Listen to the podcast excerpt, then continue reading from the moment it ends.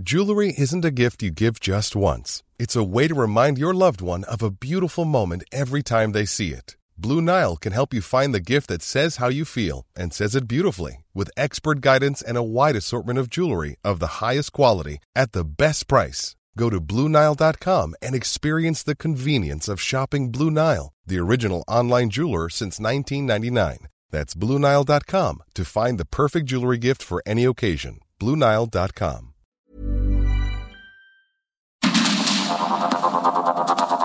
Media Group presenta Sergio Sarmiento y Lupita Juárez. Información veraz y oportuna con un toque personal y humano. Por el Heraldo Radio, donde la H suena y ahora también se escucha.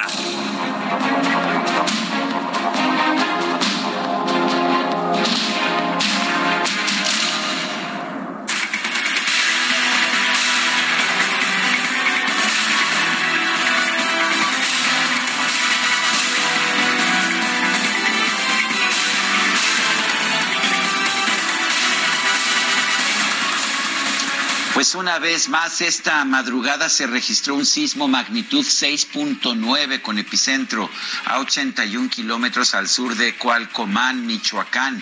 La Coordinación Nacional de Protección Civil informó que el temblor fue percibido en 12 estados del país. Yo soy Sergio Sarmiento, lo invito a quedarse con nosotros con toda la información y sí, con esa información nos amanecimos. Guadalupe Juárez, adelante con el resto de la información. Vamos a continuar. Hola, ¿qué tal? Qué gusto saludarte, Sergio Sarmiento. Muy buenos días. Pues con este nuevo temblor que cimbró la Ciudad de México y otros estados de la República Mexicana también, donde pues hubo también nerviosismo y el día de hoy estamos muy atentos porque en algunas zonas se tomará la decisión de si ir o no ir a las escuelas. Cabe señalar que la jefa de gobierno de la Ciudad de México, Claudia Sheinbaum, dio a conocer que dos personas perdieron la vida durante el sismo de esta madrugada. Se trata de una mujer que se golpeó la cabeza. Fíjate que se cayó de las escaleras. Esto ocurrió en la colonia Doctores, pues eh, todos sabemos que hacemos este, pues este desalojo de las viviendas y en el caso de esta persona, pues al tratar de,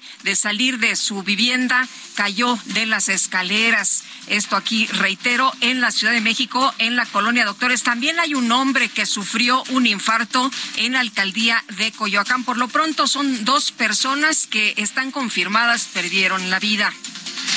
Mientras tanto, el gobierno de Colima reportó la caída de muros en varios puntos de la entidad y anunció la suspensión de clases en todos los niveles educativos para este jueves y viernes.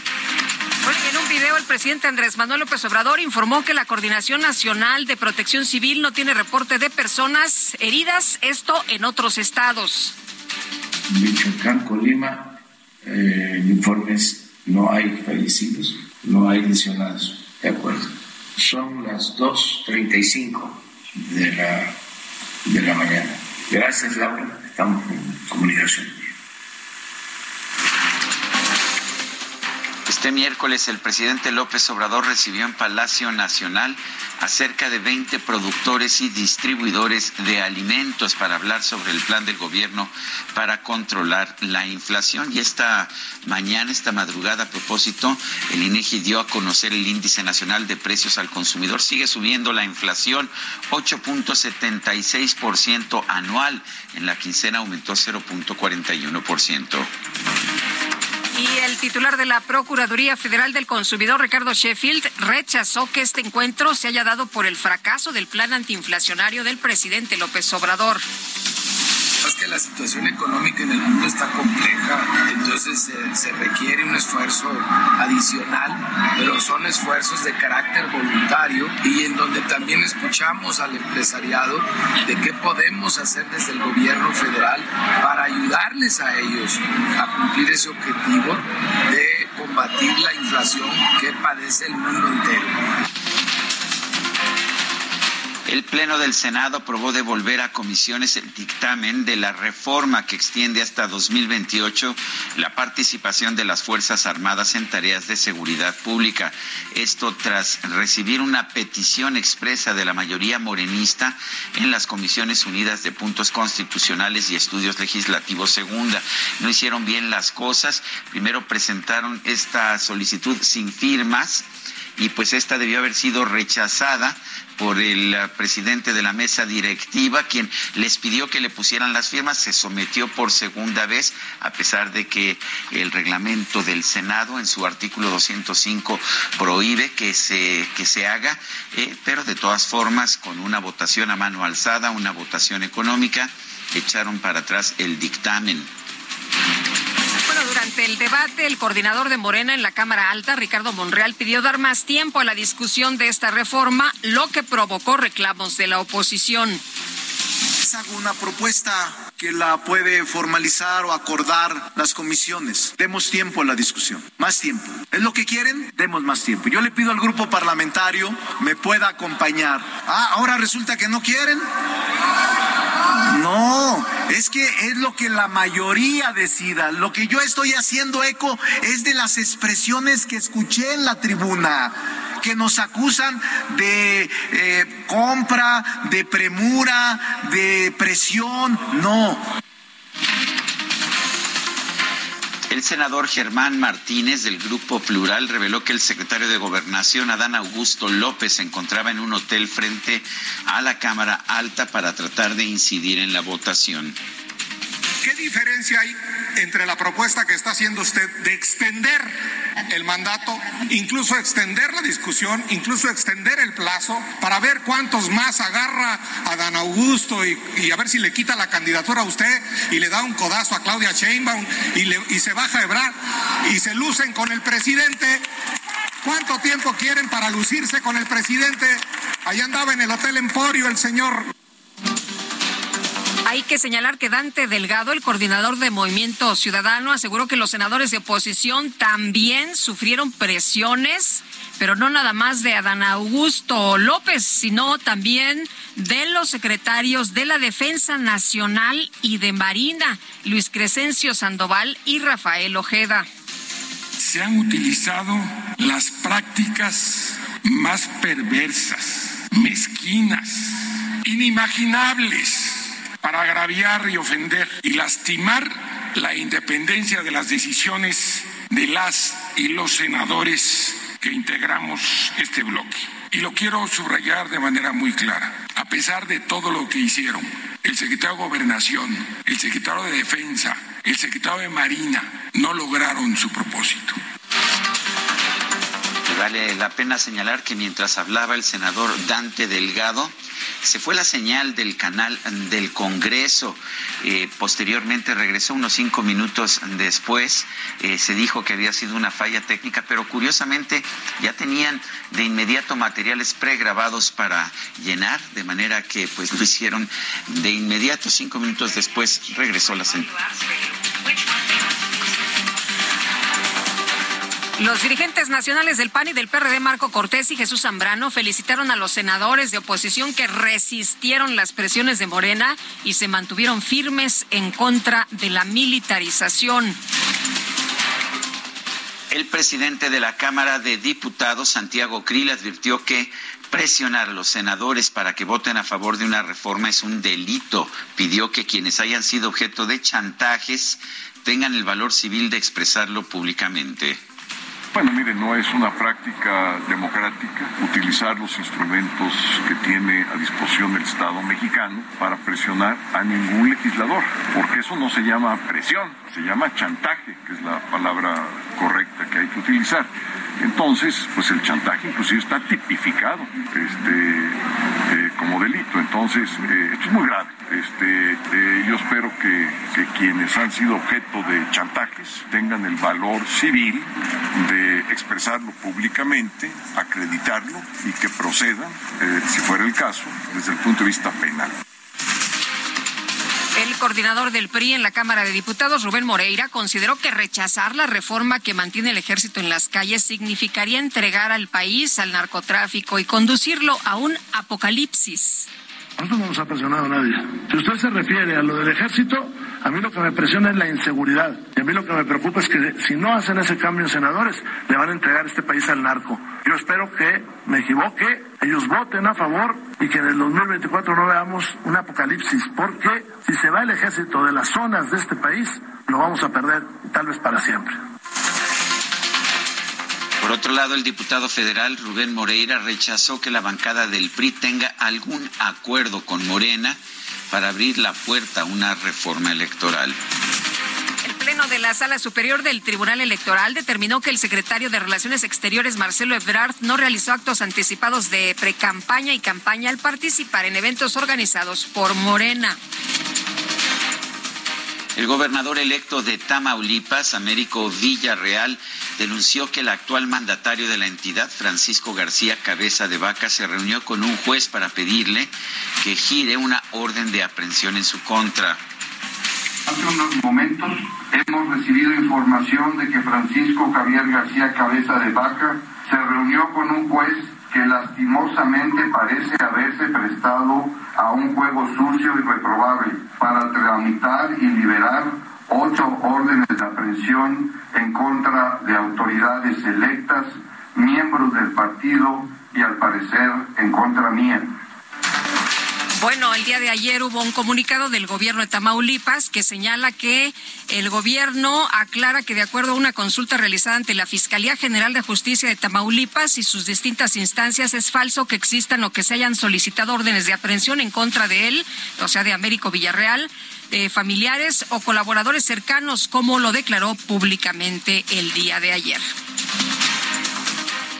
El ex procurador general de la República, Jesús Murillo Caran, presentó dos demandas de amparo para frenar la vinculación a proceso y la prisión preventiva justificada dictadas en su contra por el caso Iguala.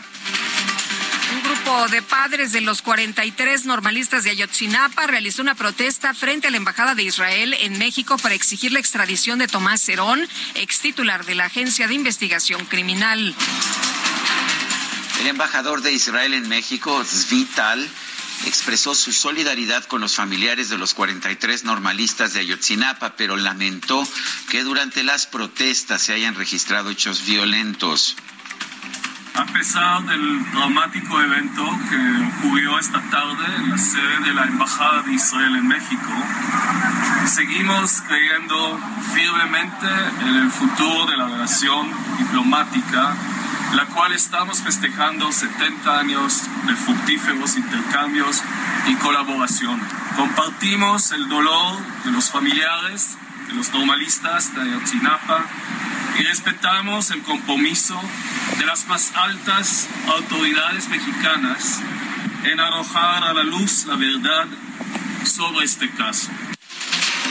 Un juez federal absolvió a 24 agentes de las policías municipales de Iguala y Cocula por el intento de homicidio de Aldo Gutiérrez Solano, estudiante normalista que recibió un balazo en la cabeza el 26 de septiembre del 2014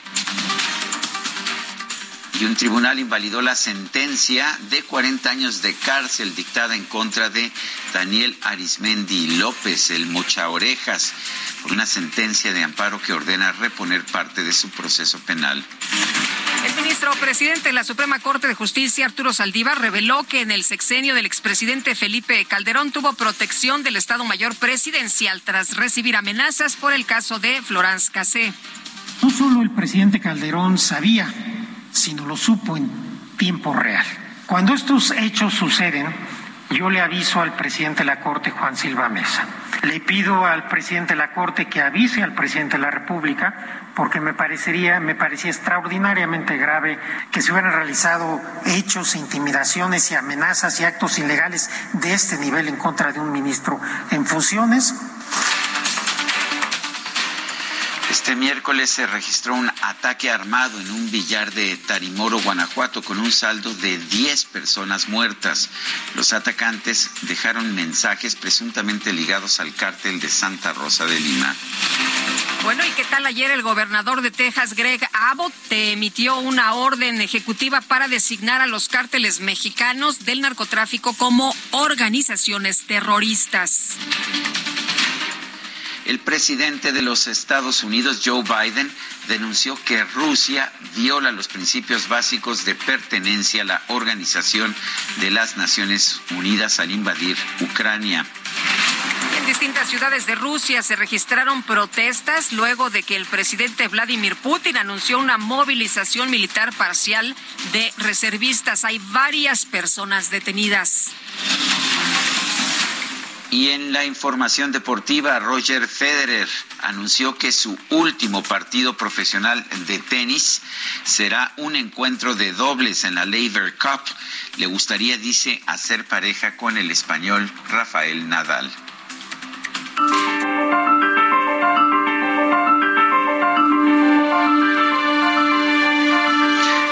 Y vamos a la frase del día, pero antes déjeme decirle que el Instituto Mexicano del Cine ha ratificado la información acerca de la muerte de Jorge Fons. Jorge Fons, un cineasta, pues un cineasta muy importante. Él fue el director de películas como Los Albañiles y Rojo Amanecer. Es la información que se da a conocer esta mañana. Y ahora sí vamos a la frase del día.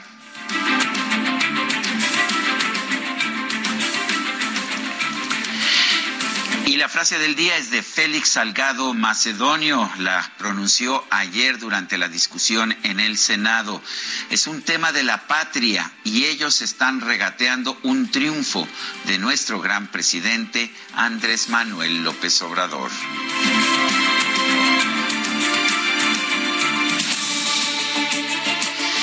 Las preguntas. El senador del PAN por Yucatán, Raúl Paz, se pasó a Morena para votar a favor de la militarización.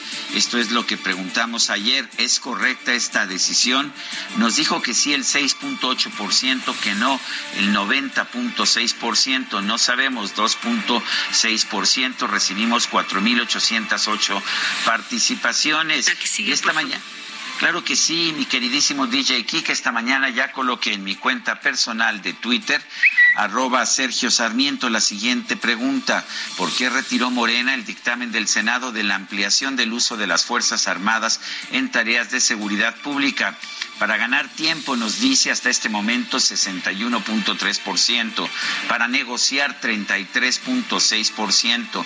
No sabemos 5.1%. En 31 minutos hemos recibido 1.073 participaciones. Bueno, ¿y cómo está la ciudad luego del sismo de esta madrugada? Pues le preguntamos directamente a la doctora Claudia Sheinbaum, jefa de gobierno de la Ciudad de México. Doctora, muy buenos días. ¿Qué tal? Muy buenos días. Doctora, cuéntenos, ¿cómo está la situación a esta hora de la mañana? Muy de madrugada veíamos todos sus mensajes en, en Twitter de cómo, pues, poco a poco eh, se iba dando a conocer información, pero cuéntenos, ¿cuál es el saldo hasta este momento? Pues em, no tenemos ningún daño en edificaciones em, y lamentablemente pues fallecieron dos personas, más bien parece asociado pues al impacto emocional que tuvieron el sonido de las alertas sísmicas, una persona de un infarto y otra persona, estamos viendo si fue de también un infarto o una caída de una escalera, lamentamos estos fallecimientos, pero en general no hay eh, daños a ninguna edificación. De todas maneras, estoy ahora en el Gabinete de Seguridad y he pedido a la Autoridad Educativa Federal que esté con nosotros porque vamos a hacer una revisión particularmente de las escuelas públicas de la ciudad tenemos alrededor de 180 solicitudes de directivos de escuelas que nos están pidiendo revisión. Entonces vamos a desplegar una fuerza mayor para poder hacer una revisión más detallada de las escuelas de la ciudad. Eh, yo, a mí no me despertó el sismo, pero pregunta, ¿sonaron las alertas sísmicas antes de este sismo? Sí, sonaron el 88% de las alertas sísmicas. Eh, en algunos casos se está revisando por qué no sonaron, puede ser también por la magnitud del sismo. 98% perdón, de las alarmas sísmicas, esto alertas sísmicas, eso quiere decir que pues eh, estuvo eh, pues en un nivel muy alto. Em, tenemos cinco reportes donde eh, las alertas estuvieron sonando más tiempo. Se hace siempre una revisión de las alertas y pues afortunadamente en general podemos decir que todas las edificaciones están eh, doctora, tengo entendido que se hará un nuevo sobrevuelo ya, eh, pues, eh, esta esta mañana con la luz del día para ver si hay alguna situación distinta a lo que se pudo apreciar ayer en la madrugada. Sí, así es. Normalmente con el protocolo salen cinco cóndores.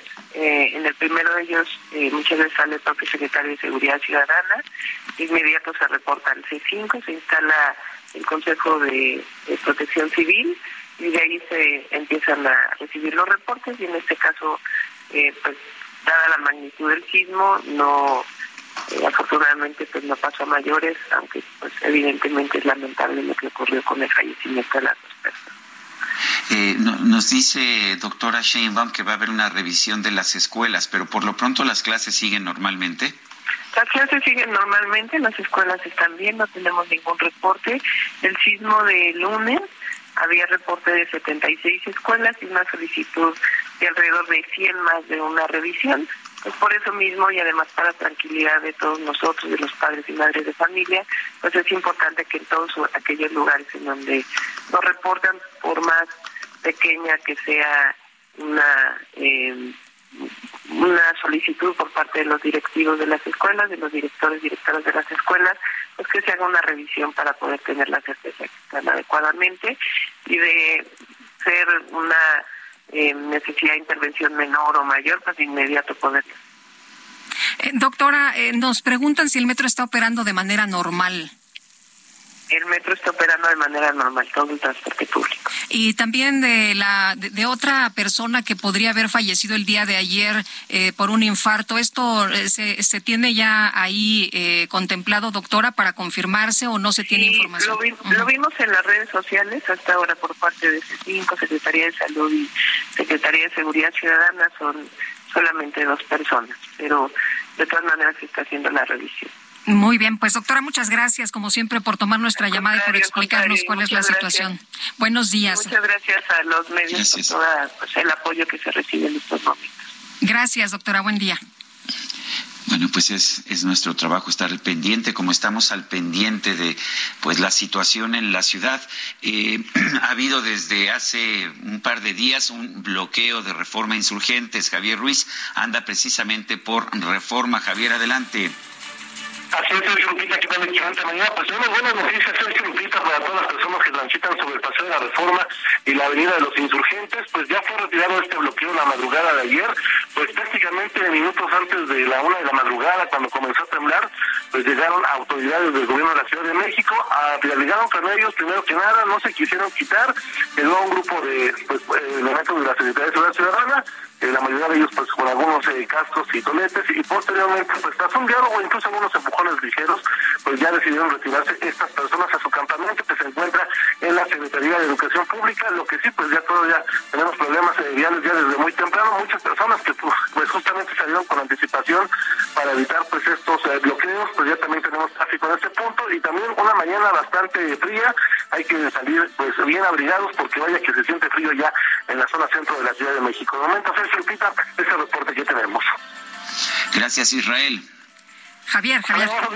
Ah, es Javier, perdón, sí, Javier, sí, Javier, Ruiz. Discúlpame, Javier, adelante. Y vamos ahora sí con Israel Lorenzana, que andas por allá, Israel, en la zona oriente de la Ciudad de México. Cuéntanos qué pasa, buenos días. Lupita Sergio, muy buenos días, un gusto saludarles esta mañana. Estamos ubicados ya sobre Boulevard Puerto Aéreo, a la altura de la calzada General Ignacio Zaragoza. En este punto ya hay carga vehicular para nuestros amigos que vienen a través del circuito interior para encontrar asentamientos, esto con dirección hacia la zona de Galindo y Villa, para desplazarse también hacia el viaducto.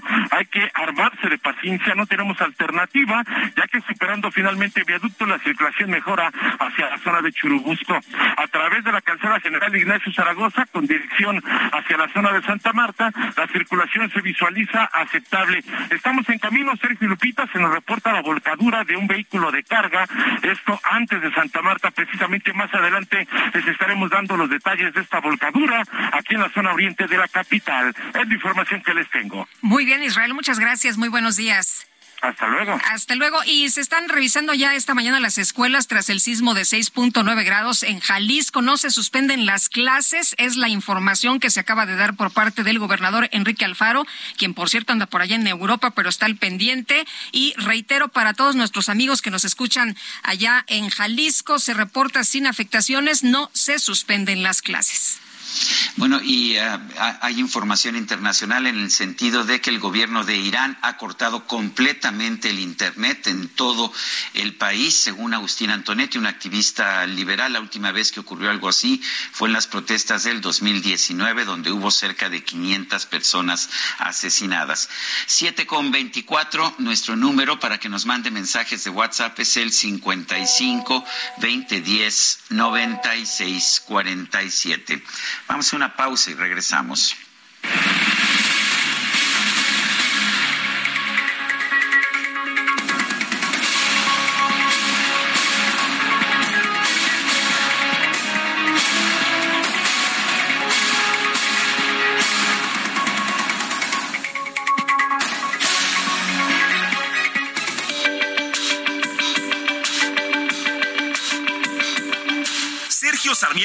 Lupita Juárez quieren conocer tu opinión, tus comentarios o simplemente envía un saludo para ser más cálida esta mañana.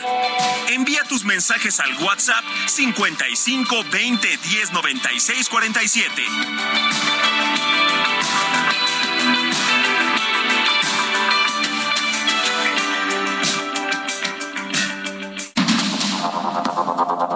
Continuamos con Sergio Sarmiento y Lupita Juárez por el Heraldo Radio.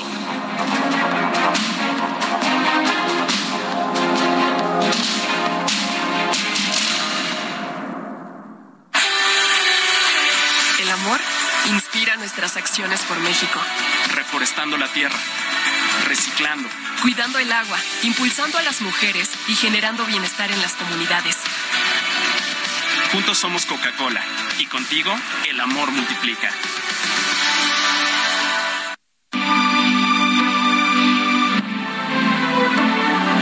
Quando sono solo e sogno all'orizzonte mancan le parole. So che non c'è luce in una stanza quando manca il sole. Se non ci sei tu con sulle finestre, mostra a tutti il mio cuore che hai acceso, chiudi dentro me la luce che hai incontrato per strada. Con te.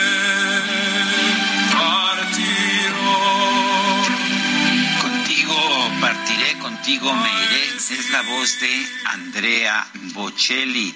Andrea Bocelli nació el 22 de septiembre de 1958. Está cumpliendo 64 años. Esta canción la interpretó Andrea Bocelli en el, uh, en el festival uh, eh, en el festival de San Remo en uh, 1995. Quedó en cuarto lugar, pero de alguna manera selló su personalidad. La canción estuvo incluida en el álbum que dio a conocer ese año, un álbum que pues lo hizo famoso, ya había tenido una carrera musical anterior, pero con ese álbum se hizo famoso, titulado Bocelli. Estamos escuchando a Andrea Bocelli esta mañana, si te parece, Guadalupe. Me gusta mucho la idea y la voz de Bocelli, me encanta, por supuesto, y seguramente también a nuestros amigos que lo van a disfrutar el día de hoy. Oye, nos dice Edmundo Monterrosa, saludos desde un bello Querétaro donde afortunadamente no se sienten los temblores. Respecto al dato de la inflación, opino que todos los que hacemos compras sabemos que los números oficiales de la inflación no son reales. Los incrementos han sido mayores al 20% sin exagerar. Excelente día es lo que nos dice don Edmundo Monterrosas. Dice otra persona, este gobierno está dando todo el poder y todo el dinero a los militares para tenerlos de su lado y perpetuarse en el poder. Se brincan la constitución, ya solo les falta acabar con el INE. Ojalá puedan entrevistar a los senadores que están recibiendo hasta amenazas de muerte para que voten a favor de la militarización. AMLO y la 4T son perversos, todo lo contrario de lo que pregonan. Saludos y lo firma Gina Anaya. Y por supuesto, que hemos entrevistado de manera constante a los senadores de todas las, de todas las bancadas, en realidad, ese es nuestro trabajo. Bueno, y lo que decía Dante Delgado, ¿no? El día de ayer, que de manera muy perversa, efectivamente, pues se ha presionado a la oposición. Y el gobierno de Colima reportó la caída de muros en varios puntos de la entidad. También anunció la suspensión de clases en todos los niveles educativos para este jueves y viernes. Y Marta de la Torre otra vez vuelve a temblar, pero lo que nos dicen también es que se ha combinado con eh, lluvias fuertes. Cuéntanos qué tal. Muy buenos días.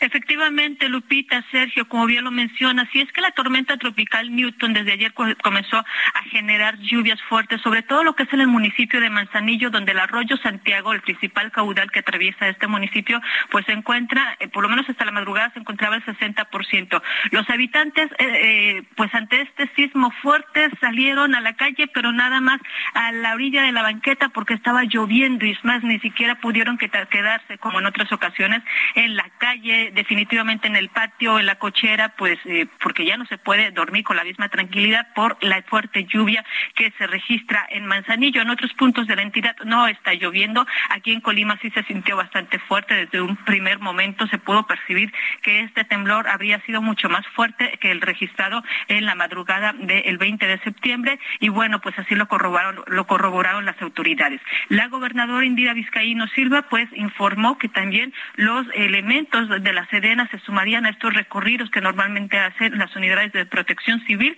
y así lo hicieron durante toda la noche, sobre todo pues resguardando y platicando con aquellas eh, personas que se encontraban afuera de sus viviendas que definitivamente decidieron quedarse a pernoctar, a dormir afuera de sus viviendas para resguardar pues la seguridad de eh, pues todo el estado y bueno también informarles que eh, se suspendieron las clases aquí en Colima en todos los niveles. La Universidad de Colima incluso pues ya había regresado a clases desde el miércoles, eh, sin embargo pues eh, ya se determinó la suspensión de clases también en, la Universidad de Colima y los trabajadores pues ingresarán más tarde a menos de que tengan alguna situación especial. Se había determinado aquí en Colima que este jueves y viernes se eh, pues retomarían las clases a distancia porque todavía no se tiene la evaluación al 100% de todos los planteles de que sean seguros para los menores de edad, pero ante el sismo de esta madrugada pues ya se confirmó que no va a haber ni clases a distancia ni clases presenciales. Posiblemente así lo están manejando. Posiblemente se retomen el lunes todas estas actividades. Sin embargo, pues no se sabe si el lunes quizás a lo mejor regresarían los menores a clases a distancia porque, pues bueno, hay que volver a realizar un nuevo censo, unas nuevas revisiones en eh, las escuelas, en todos los planteles, así como en el resto de infraestructura, porque el sismo de anoche de 6.9 grados, pues en realidad estuvo bastante fuerte. Espera que el día de hoy la gobernadora, sus primeras actividades sean nuevamente retomar esta mesa de reunión con las unidades de protección civil y va a salir, eh, por supuesto, a recorrer el estado. Ya lo había estado haciendo estos días, pero va a volver a retomar algunos puntos donde, bueno, pues este sismo nuevamente dejó daños. Se habla de algunas bardas caídas, también se habla pues de algunos derrumbes en las em, en algunas eh, carreteras. Eh, los puentes también deberán de ser nuevamente revisados porque, bueno, pues ayer estaban en un puente el más elevado aquí en la capital de Colima, que ya tenía fractura en los topes, que bueno, los topes son precisamente los que hacen los movimientos cuando tiembla eh, y, es precisamente para soportar toda esta vibración. Esto ya se habían roto y bueno, pues hay que volver a revisar a ver qué pasó, porque pues ya no se tuvo este, este eh, soporte. Y bueno, pues estaremos informándoles todos los detalles. Muy bien, pues Marta, estaremos muy atentos. Buenos días, gracias. Buenos días. Bueno, y uh, rápidamente vamos con Gerardo García todavía. Uh, no, vamos, vamos a. Con Gerardo, vamos sí. Con Gerardo García, sí. En el Estado de México también se sintió este sismo esta madrugada. Gerardo García, adelante. Muy buenos días, Sergio y Lupita. En el Estado de México, efectivamente, no se reportaron algunas afectaciones por este sismo de magnitud de 6.1 grados, pese a que se sintió con intensidad, al igual que otros estados de la República. El gobernador Alfredo del Mazo Maza y el secretario general de Gobierno, Luis Felipe Ponte Espinosa anunciaron que se activaron debidamente las alertas y protocolos. Conte Espinosa detalló que los servicios de urgencias médicas, las delegaciones de Cruz Roja, la Junta de Caminos, la Secretaría de Seguridad del Estado y Protección Civil no reportaron daños antes de las dos de la mañana. En los valles de Toluca y México también las familias fueron despertadas por este movimiento telúrico y salieron de sus casas al sentirlo con esa intensidad. Cabe recordar que el temblor del 19 de septiembre, el tercero que se da en esa fecha en el país, en la entidad se reportaron eh, mínimas afectaciones y recientemente las autoridades de educación confirmaron que 15 planteles apenas presentaron algún tipo de daño. Además, se han descartado afectación a infraestructura urbana como puentes, aunque algunos siguen cerrados de manera preventiva en el Valle de México ante ese movimiento telúrico de el lunes el retorno. Gerardo García, muchísimas gracias. Buenos días. Bueno, pues se sintió en varias partes de la República Mexicana, mi querido Sergio. Sin duda, se sintió y este, la verdad es que yo no lo sentí pero yo terminé televisión después de las 12 de la noche, me dormí cerca de la una, creo que estaba yo noqueado. Un, poco cansado, pero fíjate que, que ahora sí, por mis rumbos allá en Coajimalpa, aquí en la Ciudad de México, la alerta sísmica sonó y sonó muy fuerte, que fue lo que nos alertó. Así que, bueno, pues eh, importante tener esta alerta sísmica que nos ayuda a ponernos en un lugar eh, pues seguro. Más seguro. Son las siete con cuarenta minutos. En Soriana, por México lo damos todo. Compra uno y lleve el segundo al 50% de descuento en medicina ética y en incontinencia de la marca Tena. Sí, compra uno y lleve el segundo al 50% de descuento. Soriana, la de todos los mexicanos. Solo septiembre 22, excepto Nodrin y genéricos. Aplica restricciones.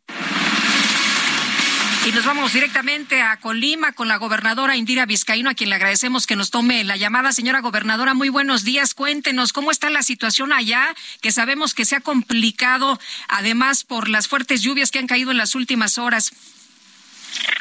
Muy buenos días, muchísimas gracias de verdad por estar atentos del estado de Colima. Pues efectivamente en la madrugada se registró otra réplica un poco intensa, 6.9, que se sintió eh, con intensidad en nuestro estado. Afortunadamente en cuanto a daños materiales en hospitales, por ejemplo, que para nosotros es fundamental, no se identifican mayores daños a los que ya teníamos registrados por el sismo del pasado lunes. Sin embargo, sí, en infraestructura carretera hemos registrado que se han generado eh, agrietamientos mucho más profundos, más eh, graves, más grandes en algunas carreteras de la costa en el municipio de Tecomán y en el municipio de Ixtlahuacán y eh, pues las tormentas el día de ayer comenzó también a llover en la costa, particularmente en el municipio de Manzanillo, una tormenta intensa alrededor de las 11 de la noche. Tenemos algunas viviendas con reporte de que eh, subió el nivel de agua que, que pasaba por las calles, que se metió a sus viviendas. Estaremos eh, visitándolas, haciendo un censo también con ellas y con ellos el día de hoy. Nos mantenemos alertas en Colima, se suspendieron las clases nuevamente jueves y viernes hasta poder concluir con las revisiones nuevamente de los planteles educativos y eh, también se suspendieron en todos los niveles educativos. en el caso de Tecomán, mantenemos ahí un hospital móvil que nos hizo llegar el gobierno de México precisamente porque es uno de los hospitales con mayores afectaciones. Eh, sabemos que había pues algunos uh, damnificados después de los sismos de lunes. Eh, ¿Cuál era la situación de ellos? Este, ¿Tenían ya algún tipo de refugio? ¿Estaban en casas de parientes? Tenemos información sobre la situación, particularmente con las lluvias que también se han registrado sobre la entidad. La mayoría de ellos decidieron estar en casas de parientes, de vecinos, muchos de los que a mí me tocó visitar incluso en algunas casas o espacios que les prestaron también algunos eh, vecinos, pero eh, la verdad es que la mayoría han tomado esa determinación tenemos, sin embargo, habilitados refugios temporales en los municipios de Manzanillo, Tecomán y Armería, que son los que presentaron los mayores daños por este sismo, y vamos a mantener eh, estos refugios abiertos y brindando eh, esta atención. La verdad es que lamentamos mucho la pérdida de vida de, de ahora ya suman tres personas, esta mujer eh, que le cayó una marquesina en el municipio de Manzanillo de una tienda departamental, este hombre que había quedado atrapado en los escombros de un gimnasio y anoche lamentablemente nos confirmaron la muerte de un bebé de cinco meses. Eh, este bebé junto con su hermano de ocho, su mamá de 22 años, a consecuencia del sismo se dio una explosión del tanque de gas en su domicilio.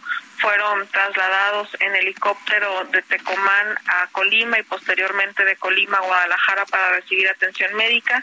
Desafortunadamente el menor de cinco meses falleció anoche y el menor de ocho años y su mamá se encuentran graves.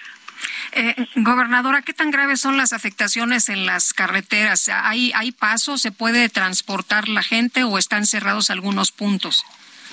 En las carreteras principales, eh, por ejemplo, la autopista que comunica prácticamente a todos los municipios del estado y que va del el municipio de Manzanillo hasta la capital, eh, tuvimos algunos derrumbes que anoche mismo eh, quedaron retirados y la carretera está funcionando de manera adecuada. Las mayores afectaciones las tenemos en carreteras alimentadores de comunidades rurales, sobre todo en el municipio de Tecomán, como les comentaba hace un momento.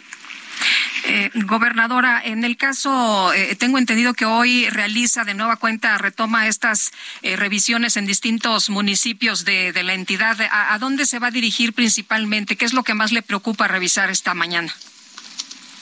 Bueno, hoy vamos a hacer recorridos en el municipio de Tecomán y Armería, que es donde tenemos las mayores afectaciones en viviendas por el sismo, pero también eh, estaremos teniendo reportes ya del municipio de Manzanillo a consecuencia de esta tormenta para eh, identificar si tuviésemos alguna zona de riesgo importante también en este municipio. Muy bien, pues eh, gobernadora Indira Vizcaíno, le agradecemos mucho que haya tomado nuestra llamada. Muy buenos días.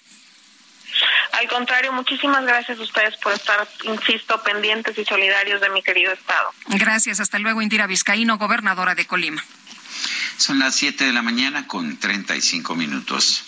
En Soriana, por México, lo damos todo. Aprovecha que el aceite capullo de 840 mililitros está a solo 59.90. Sí, aceite capullo a 59.90. Y además, compra uno y lleve el segundo al 50% de descuento en toda la marca Top Show. Soriana, la de todos los mexicanos. Solo septiembre 22. Aplican restricciones. Bueno, y después de este sismo de magnitud 6.9 en la madrugada de hoy, eh, este jueves 22 de septiembre, y que obligó a mucha gente a salir de sus hogares. El Servicio Sismológico Nacional ha informado que el epicentro fue a 81 kilómetros al sur de Cualcomán, en el estado de Michoacán, lugar muy cercano, bueno, de hecho el mismo municipio en el cual se registró el sismo del pasado lunes. Algunas instituciones a lo largo del país decidieron cerrar sus instalaciones para revisar con detalle los edificios y saber si hay algún riesgo para los alumnos cuando estén dentro de las aulas. Por ejemplo, la Facultad de Estudios Superiores Aragón de la Universidad Nacional Autónoma de México anunció lo siguiente, priorizando la seguridad y en cumplimiento a los protocolos de protección civil, las clases matutinas del jueves 22 de septiembre se suspenden hasta que hayan sido efectuadas las revisiones correspondientes.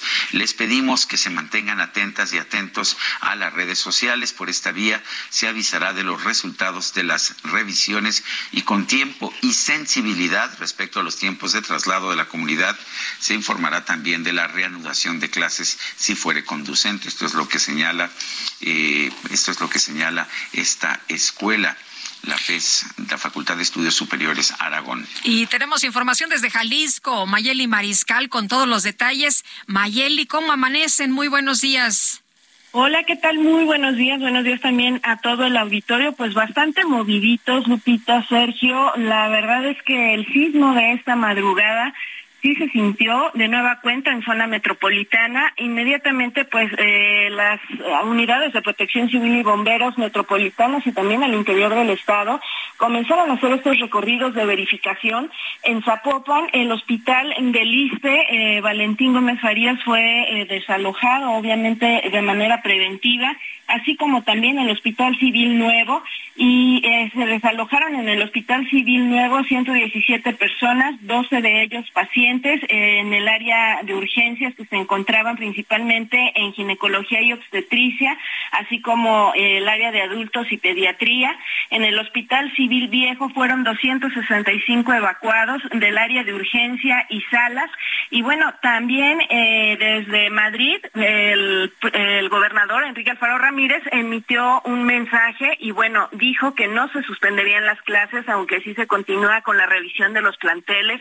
El día de ayer decía el secretario de Educación, Juan Carlos Flores Miramontes, que son 14 de las escuelas que en estos momentos tienen mayores afectaciones y en total pues 50, 51 que se están revisando eh, con fisuras que se han reportado. Hay una eh, aplicación a través de la cual los directivos de los planteles reportan algún daño, esta app de Recrea, y bueno, a través de esta se, se reportaron 50 escuelas.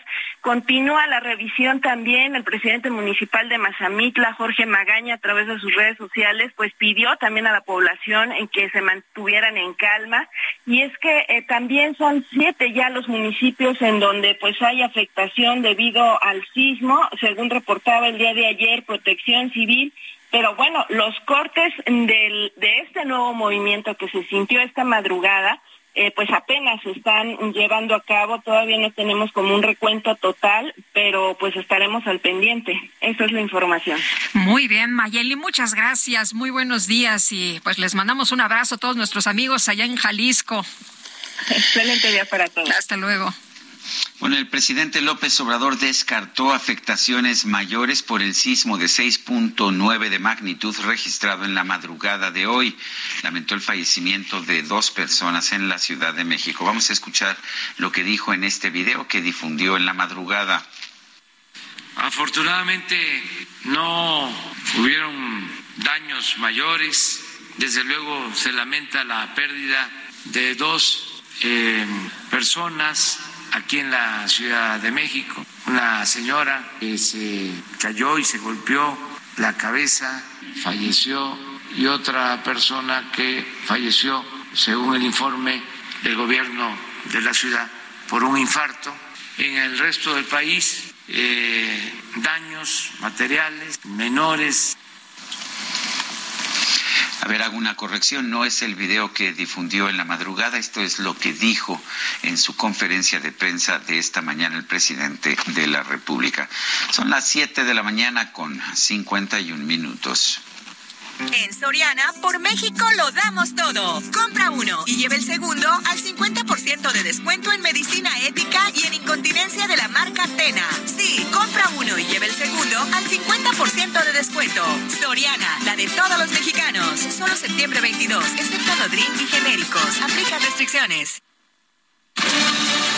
Y vámonos hasta Zaragoza, Israel Lorenzana. ¿Qué más tenemos por allá? Cuéntanos, buen día. Lupita, muchísimas gracias. Pues ya vamos a conocer la volcadura que se registra aquí en la calzada general Ignacio Zaragoza.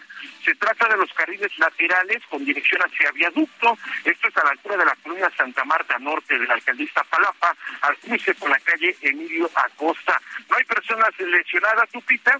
Se trata de un camión tipo Torton de carga, transportaba más de 16 toneladas de madera y quedó volcado en los carriles laterales exactamente, te reitero, con dirección hacia viaducto, están trabajando ya los servicios de emergencia, elementos de la Secretaría de Seguridad Ciudadana. Han traído una grúa con la que pretenden enderezar esta unidad, están valorando si van a bajar toda la carga o finalmente estarán llevando a cabo la maniobra así con la carga a bordo todavía de esta unidad. Los bomberos están de prevención en este punto y por supuesto la recomendación para nuestros amigos automovilistas es utilizar los carriles centrales de Zaragoza, esto con dirección hacia viaducto o bien los que siguen en su marcha hacia Boulevard Puerto Aéreo. Lupita, la información que te tengo. Israel, muchas gracias. Muy buenos días. Hasta luego. Y vamos ahora hasta Paseo de la Reforma. Javier Ruiz, adelante.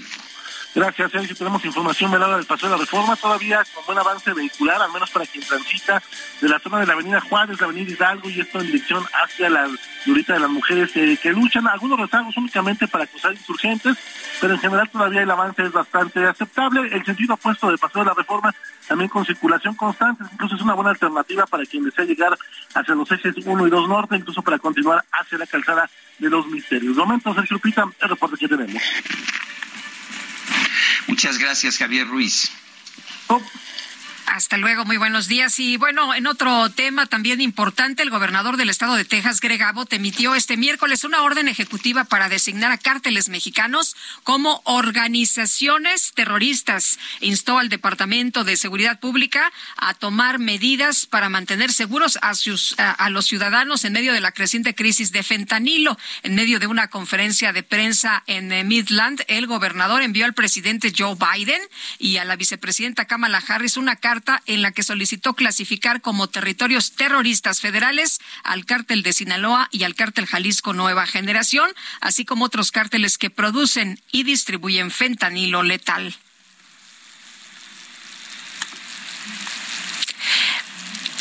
Bueno, y vamos a, una pausa. Regresamos de inmediato. Le quiero recordar nuestro número de WhatsApp para que se comunique con nosotros. Sabemos que estamos eh, desvelados muchos, ¿no? Así amanecimos después de este, de este susto para que nos comenten cómo andan esta mañana. 55 20 10 96 47.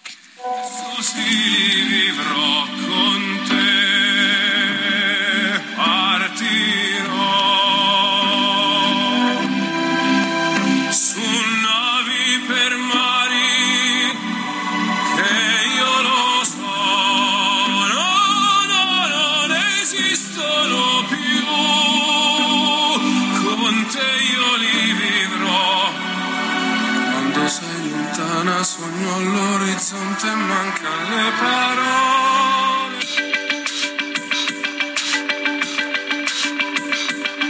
Sergio Sarmiento y Lupita Juárez quieren conocer tu opinión, tus comentarios o simplemente envía un saludo para ser más cálida esta mañana.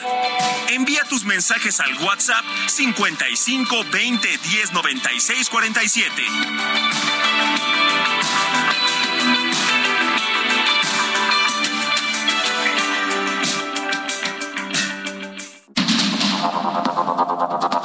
Continuamos con Sergio Sarmiento y Lupita Juárez por el Heraldo Radio.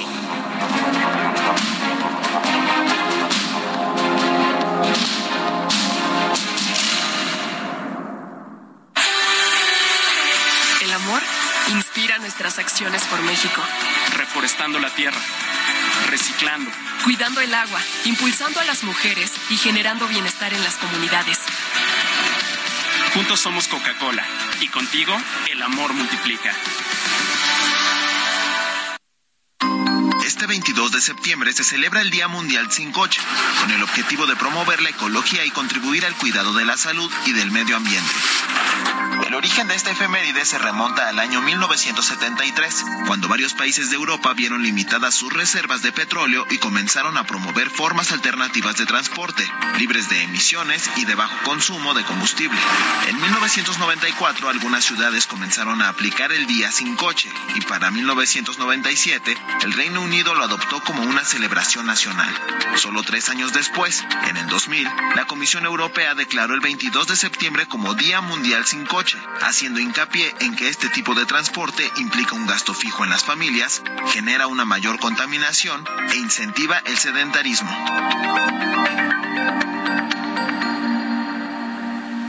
En Soriana, por México, lo damos todo. Aprovecha que el aceite capullo de 840 mililitros está a solo 59.90. Sí, aceite capullo a 59.90. Y además, compra uno y lleve el segundo al 50% de descuento en toda la marca Top Show. Soriana, la de todos los mexicanos. Solo septiembre 22. Aplican restricciones. Che bella cosa, serena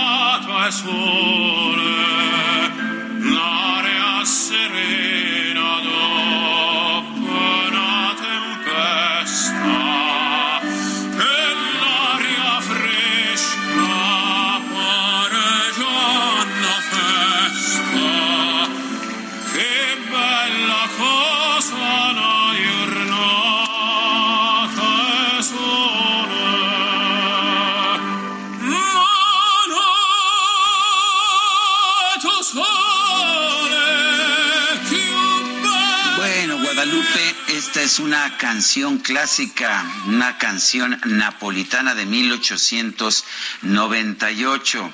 La verdad es que es una de esas canciones que han cantado todos los grandes tenores de la historia. O Sole Mío, y la estamos escuchando en esta versión de Andrea Bocelli, el tenor italiano que está cumpliendo en estos momentos 64 años. Pues su música y su compañía esta mañana. Oye, nos dice eh, Raúl Andrade, Lupita y Sergio, llevamos muchos años siguiéndolos, los felicitamos junto con todo su equipo de producción. Les quiero preguntar si es legal que la CFE amenace a los usuarios con reportarlos al buró de crédito si no pagan. En realidad no hay ningún crédito. Es un servicio que si no se paga se suspende y para activarte de nuevo el servicio se le pagan gastos de reconexión a la CFE. Pienso que en lugar de amenazar a los usuarios regulares deberían regularizar a todos los puestos callejeros que se cuelgan de los postes de luz y se la roban mismas que pagamos todos. Muchas gracias. Pues estoy completamente de acuerdo con esta opinión de Raúl Andrade. Dice otra persona, preocupante que la minuta para la reforma constitucional en el Senado esté nuevamente en comisiones. Dicha situación solo le dará más tiempo, diez días para ser exacto, al Ejecutivo Federal para que de alguna manera corrompa, presione o extorsione a más senadores del bloque opositor para lograr su obscena obsesión de continuar militarizando a todo el territorio nacional. Los los senadores debieron votar la iniciativa y al no alcanzar los votos necesarios ya quedaba fuera esta des, deleznable, estaban escritos deleznable iniciativa. Juan Carlos Echenique March. Son las ocho con cuatro minutos. En Soriana, por México lo damos todo. Compra uno y lleve el segundo al 50% de descuento en medicina ética y en incontinencia de la marca Tena. Sí, compra uno y lleve el segundo al 50% de descuento. Soriana, la de todos los mexicanos. Solo septiembre 22, excepto Nodrin y genéricos. Aplica restricciones. El pronóstico del tiempo con Sergio Sarmiento y Lupita Juárez.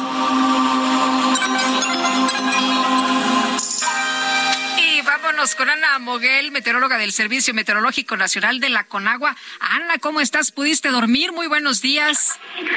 Sí, buenos días. Es un gusto saludarlos a ti y al amable auditorio. Y sí, sí se pudo dormir después de ese pequeño susto. Ajá, qué bueno, nos da mucho gusto. Oye, y en materia de clima, ¿qué nos espera? Claro que sí, mira, la tormenta tropical Newton al sur de las costas de Baja California Sur reforzará la probabilidad de lluvias muy fuertes en Jalisco y Colima. Por otro lado, la vaguada monzónica localizada muy próxima a las costas del Pacífico Sur Mexicano y el ingreso de humedad del Océano Pacífico generarán lluvias puntuales intensas en Chiapas, lluvias muy fuertes en Michoacán, Guerrero y Oaxaca, lluvias fuertes en Puebla y chubascos en Morelos. Asimismo, un canal de baja presión prevalecerá sobre el noroeste, occidente y centro del territorio nacional, y en combinación con el ingreso de humedad proveniente del Océano Pacífico, Pacífico y Golfo de México generarán lluvias puntuales muy fuertes en Sinaloa y Nayarit, chubascos en Querétaro, Estado de México y Morelos, así como lluvias aisladas en Chihuahua, Durango, Guanajuato y Ciudad de México.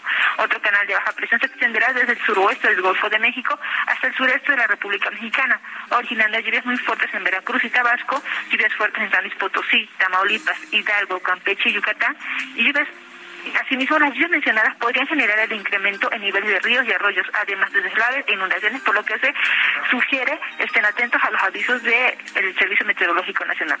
Asimismo, te quiero comentar que el ambiente cálido continuará en la, con la, mayor parte del, país, con temperaturas máximas superiores a 35 grados Celsius en zonas del noroeste, norte y noreste de la República Mexicana. En cuanto al Valle de México, se pronostican condiciones de cielo medio nublado a nublado con probabilidad de lluvias aisladas en la Ciudad de México e intervalos de chubascos en el Estado de México, las cuales podrían estar acompañadas de descargas eléctricas. En cuanto a la temperatura, para la Ciudad de México se espera una temperatura máxima de 23 a 25 grados Celsius y una mínima de 12 a 14 grados Celsius. Para la capital del Estado de México, una temperatura máxima de 19 a 21 grados Celsius y una mínima de 9 a 11 grados Celsius. Este es mi reporte. Regreso con ustedes. Muchas gracias, Ana. Muy buenos días. Buenos días.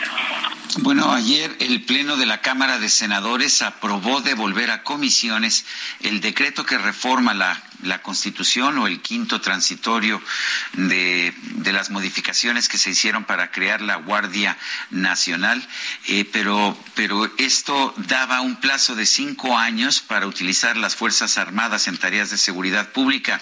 Esta modificación del quinto transitorio buscaba ampliar cuatro años más este quinto transitorio. Alejandro Opec publicó una columna ayer en el Universal titulada Las razones de la resistencia, en que señala argumentos si se llega a aprobar esta reforma. Alejandro Ope, analista de seguridad, está en la línea telefónica. ¿Cuáles son las preocupaciones de esta pues de esta reforma que implicaría simplemente una ampliación del plazo en que el gobierno puede utilizar a las Fuerzas Armadas, a la Fuerza Armada Permanente, como dice el quinto transitorio, para tareas de seguridad pública. Cuéntanos, Alejandro. Primero, que nada, buenos días, Sergio, buenos días, Lupita. Buenos, días, ¿qué tal? Un placer estar con, ustedes. Eh, mira, a ver, vamos partiendo de un, un hecho de un hecho importante. Esto es un artículo transitorio, es decir, algo que debe eh, estar acotado en el tiempo. ¿no? Eh, sí, no hay mejor manera, digo, para que lo entiendan, no hay mejor manera, manera para que se incumpla con un trámite si se pospone y se pospone y se pospone la fecha perentoria para cumplirlo. Eh, yo creo que no hay mejor manera de garantizar que nunca vamos a regresar a las Fuerzas Armadas a tareas que no son en seguridad pública eh, si extendemos eh, el plazo. Eh, esto garantiza que en dos o tres o cuatro años van a regresar y que van a decir, ¿qué creen? Que, la, Guardia Nacional pues, no se consolidó, ¿no? ¿Qué creen? Las policías, hijos, es que no les dimos los recursos, ¿no? Pues ni modo, ni modo, otros cinco años más. Es un primer punto. Segundo punto, no hay un argumento detrás de esto. ¿Por qué? ¿Por qué cuatro años más? ¿no? ¿Por qué no 10, 15 o 50?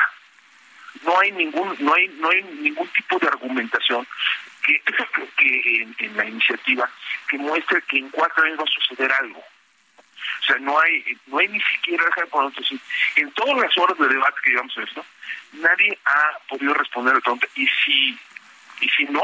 Déjame, si no se aprueba, ¿qué pasa?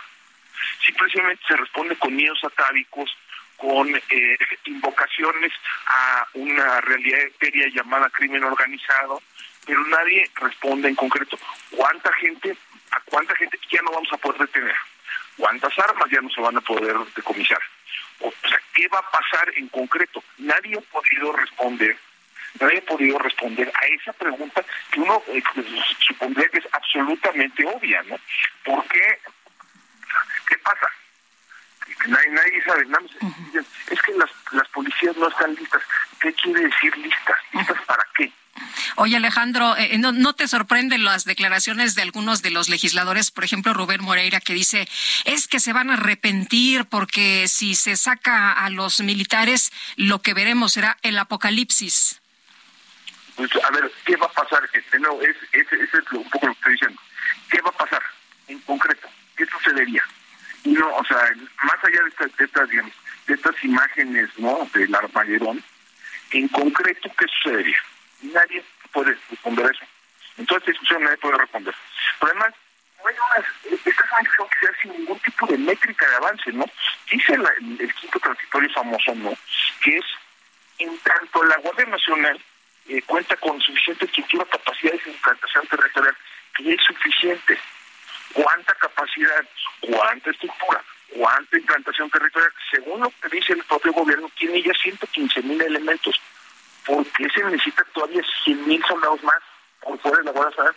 No pueden responder eso. Eh, pero además no hay ningún tipo de mecanismo o de candado en lo que se está discutiendo para garantizar lo que también mandata el artículo quinto transitorio, que es decir, que la intervención de la Fuerza Armada permanente en tareas de pública se realice de manera extraordinaria, regulada, fiscalizada, subordinada y complementaria. No se aprovechó este proceso legislativo para cerrar los huecos que quedaron cuando el, eh, que quedaron cuando el presidente emitió en un acuerdo presidencial eh, eh, supuestamente regulando este artículo transitorio que es una necesidad era repetirlo eh, y que ahorita está en la Suprema Corte de Justicia Nacional. Como si van a hacer esto, por lo menos creen los mecanismos para saber cómo qué es, qué es subordinado, qué es complementario, qué es fiscalizado, etcétera. No hay, ¿no? Eh, además, sí, dime. Sí, Alejandro, el, en este momento la Guardia Nacional tiene 115 mil elementos, aproximadamente 118 mil, depende de la fuente que se use. Pero de esos solamente unos 15 mil, 20 mil son civiles, los demás son integrantes de las Fuerzas Armadas, son soldados en activo o marinos en activo. Estos sí tendrían que regresar a, pues a, sus adscripciones. No, eso, es falso, eso no es cierto. ¿No es cierto? Eso no es cierto, no es cierto. Lo que dice el quinto es la Fuerza Armada Permanente, es decir, los, es el ejército y la marina. No se puede cesar la ejército y la marina de manera directa. Quien sea integrante de la Guardia Nacional, pues sí puede participar porque es una institución policial. O sea, los elementos sí permanecerían. No veríamos que se baja de, eh, de, de, golpe el número de integrantes de la Guardia Nacional. No, no, eso no, eso no, eso no es una correcta. Oye, Alejandro. lo que pasa es que la Serena quiere seguir con este jueguito donde no tiene que eh, transferir a, personal de la Guardia Nacional. Tiene, puede, puede estar en la mañana en el ejército y en la tarde en la Guardia Nacional. Eso es lo que quiero hacer. De eso se trata. y de seguir moviendo presupuestos a discreción. Sí. Oye, tú te haces unos eh, cuestionamientos que me parecen muy importantes. ¿Por qué permitir botas militares en todo el país y en todo momento? ¿Y por qué no mejor pensar en mecanismos que permitan intervenciones de las Fuerzas Armadas que sean temporales, acotadas regionalmente y sujetas a diversos controles? Eh, ¿Por qué eh, crees que no se esté discutiendo esto? pues mira, a ver, es que ese es un muy buen punto. Es decir, el propio gobierno reconoce que el problema de la violencia letal está acotado espacialmente o sea, está concentrado en algunas regiones, algunos municipios, y que la crimen organizado no está en todo el territorio, que no en todas partes las autoridades están rebasadas. Entonces, ¿por qué no mejor pensamos en mecanismos donde, en aquellas regiones donde sí haya condiciones excepcionales, pues podamos utilizar medios extraordinarios, ¿no?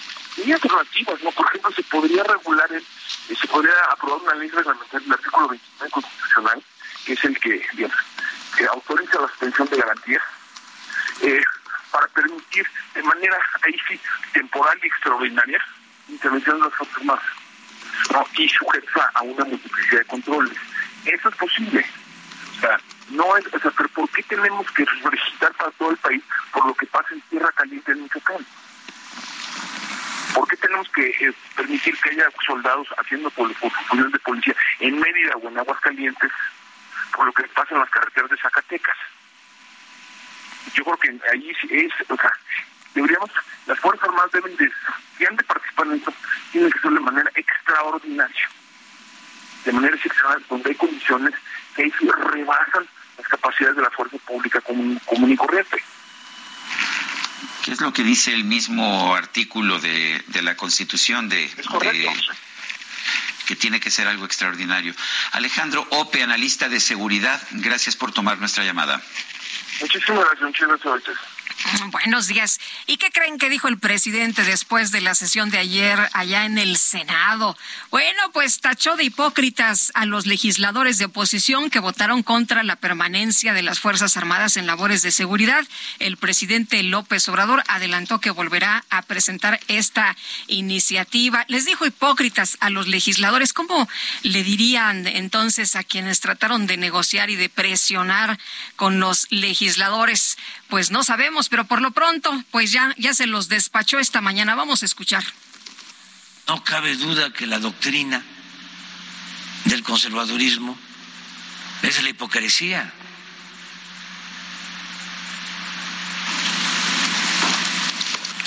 Todos los legisladores, ayer por ejemplo, del PAN, opuestos a que constitucionalmente puedan ayudarnos en labores de seguridad pública las Fuerzas Armadas, cuando ellos, sin fundamento constitucional, porque estaba prohibido por la Constitución, hacían esto.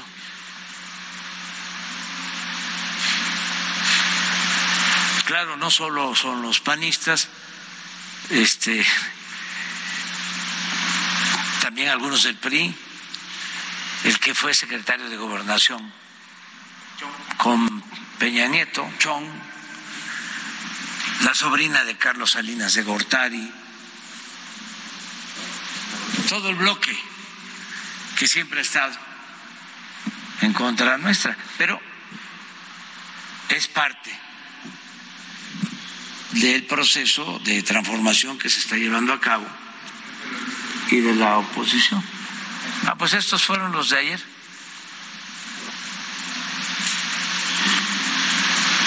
Y yo soy partidario de que se presente la iniciativa y aunque no eh, se tenga la mayoría, en este caso dos terceras partes, porque es una reforma constitucional, que pase un tiempo, pase un periodo y voy a volverla a presentar. Mientras yo esté de presidente. Bueno, pues ahí lo dicho por el presidente Andrés Manuel López Obrador. Hipócritas menos eh, Raúl Paz, ¿no? Que se fue a Morena. Sí, bueno, interesante porque pues uno de los argumentos de Ricardo Monreal, quien devolvió esta iniciativa a, las comisiones, fue decir que quería negociar, que quería escuchar los puntos de vista de la oposición, pero pues si los llamas hipócritas, me parece que no, que no los estás, ah, que no estás negociando. Por otra parte, dice voy a volverla a presentar la iniciativa. Curioso, tal y como se presentaron las cosas, se dijo que esta era una iniciativa de una diputada del PRI, Yolanda de la Torre pues parece que el presidente ahora dice que él la presentó. Interesante. La, la, hace, suya. Sí, bueno. Vamos con otros temas en la línea telefónica. Alfredo Ramírez Bedoya, gobernador de Michoacán. Volvió a temblar allá en Michoacán, señor gobernador.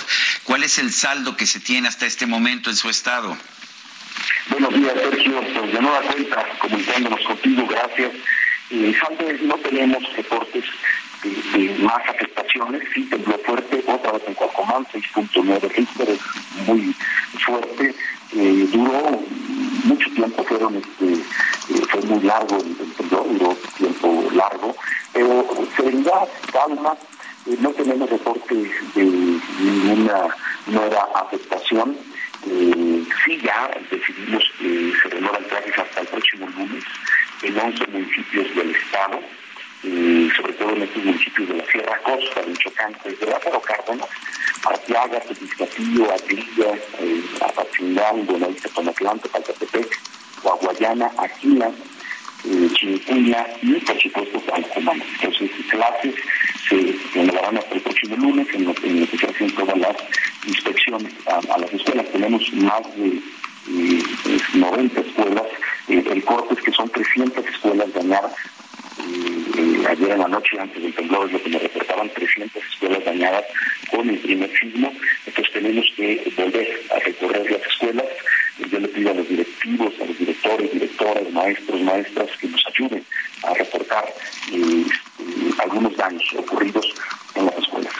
Eh, gobernador, las actividades en oficinas gubernamentales, en otros espacios, comercios, mercados, ¿están normal? Está normal, la actividad productiva eh, sigue, eh, también la eh, burocrática de parte del gobierno sigue, este, está totalmente este, pues ahora sí al 100% esta actividad. hay que decirlo, también ayer en la madrugada monitoreamos Uruapan, eh, Apatzingán, monitoreamos Zamora, Morelia, y no tenemos reportes de nuevos daños. Eh, don Alfredo, ¿habrá algún tipo de nuevas medidas de precaución o de protección civil que pudieran aplicarse? Pues bueno, la, la suspensión de clases. Es la, principal en todos los niveles en estos 11 municipios. Eso es lo, inmediato. Y lo otro también es que tenemos que, estamos actuando eh, también de manera inmediata, de manera muy rápida. Está el director del Instituto de Vivienda en esta zona en Aquila, Coahuayana, Calcomán, Chinicuila, para ver los daños. Tenemos más de 3.000 viviendas dañadas, eh, en, menor, en mayor a menor medida, pero sí tenemos daños en 3.000 casas, habitación en la zona. Bueno, pues eh, don Alfredo Ramírez Bedoya, gobernador del estado de Michoacán, gracias por tomar esta llamada. Muchas gracias, mucho ánimo, buen día. Bueno, y en otros uh, temas eh, se dio a conocer información en el sentido de que el gobierno de Nicaragua ha decidido sacar del aire la señal de CNN en español. La censura en Nicaragua ya se había aplicado pues a muchos medios de comunicación nicaragüenses. Se ha impedido, por ejemplo, la impresión del periódico La Prensa, un periódico crítico. Incluso se ha confiscado su edificio y sus instalaciones. Ahora, ahora se sale del aire o saca del aire el gobierno de Nicaragua la señal de televisión de CNN en español. Bueno, y en otras notas también eh, eh, importantes, llegando a Naciones Unidas ya, el eh, canciller Marcelo Ebrard ha tuiteado esta mañana una fotografía donde se le ve que en las manos trae un grupo de documentos y escribe, llegando a Naciones Unidas para presentar la propuesta de mediación del presidente López Obrador. El expresidente de los Estados Unidos, Donald Trump, mientras tanto denunció, denunció ayer una nueva cacería de brujas en su contra. Esto después de la demanda por evasión fiscal a su empresa familiar, la Trump Organization, presentada por la fiscal general del estado de Nueva York, Leticia James.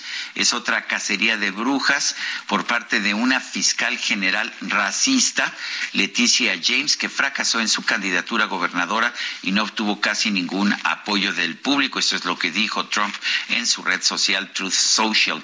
Vale la pena señalar que llama la atención este calificativo de racista a Leticia James de raza negra por parte de un expresidente, Donald Trump, de raza blanca. Habría pues una persecución racista al expresidente blanco de los Estados Unidos.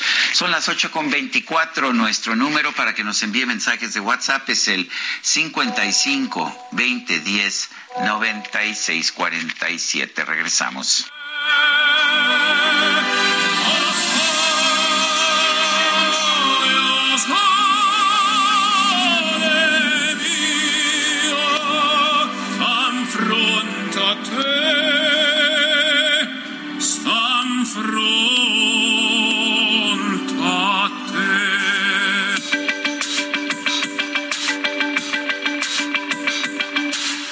Sarmiento y Lupita Juárez quieren conocer tu opinión, tus comentarios o simplemente envía un saludo para ser más cálida esta mañana.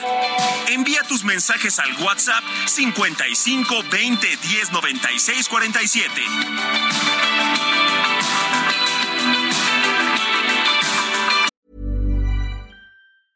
Hiring for your small business? If you're not looking for professionals on LinkedIn, you're looking in the wrong place. That's like looking for your car keys in a fish tank. LinkedIn helps you hire professionals you can't find anywhere else, even those who aren't actively searching for a new job but might be open to the perfect role. In a given month, over 70% of LinkedIn users don't even visit other leading job sites. So start looking in the right place. With LinkedIn, you can hire professionals like a professional. Post your free job on linkedin.com slash people today.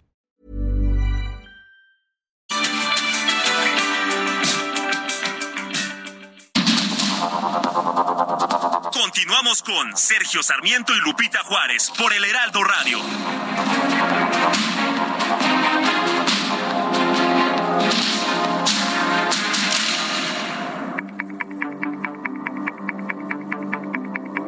Jaque Mate con Sergio Sarmiento.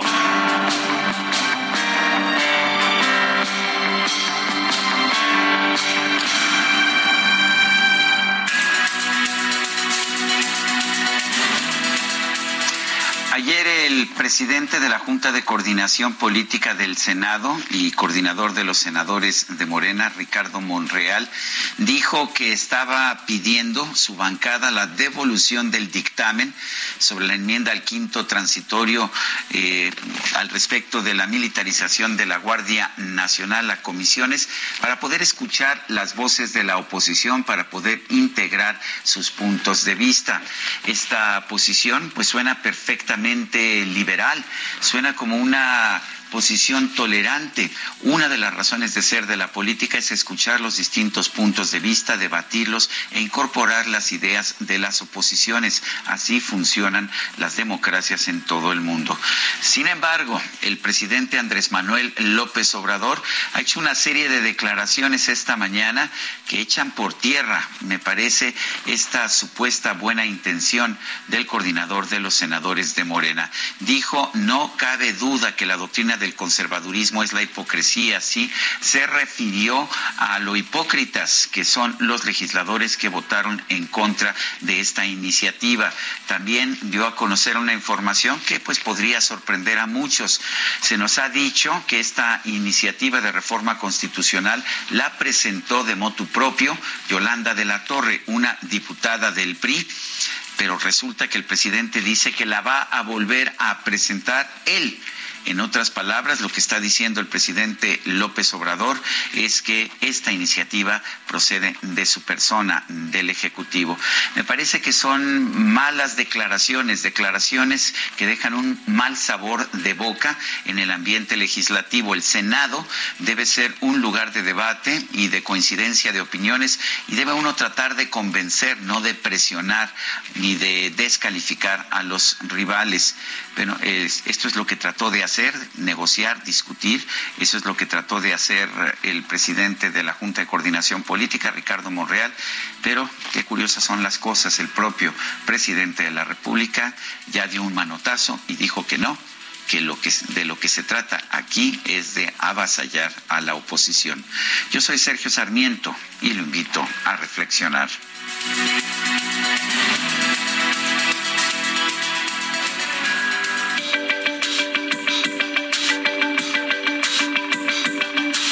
Sergio Sarmiento, tu opinión es importante. Escríbele a Twitter en arroba Sergio Sarmiento.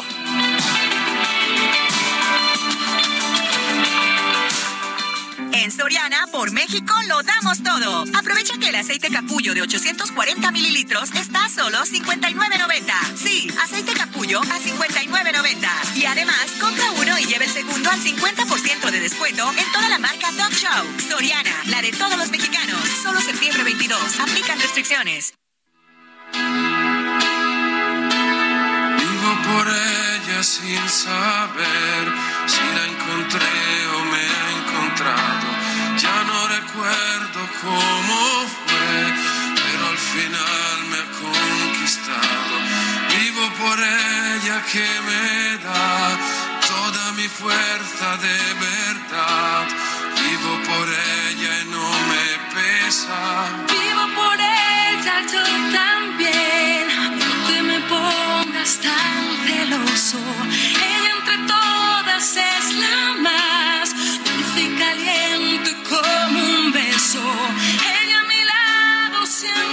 para pagar mi soledad. Más que por mí, por ella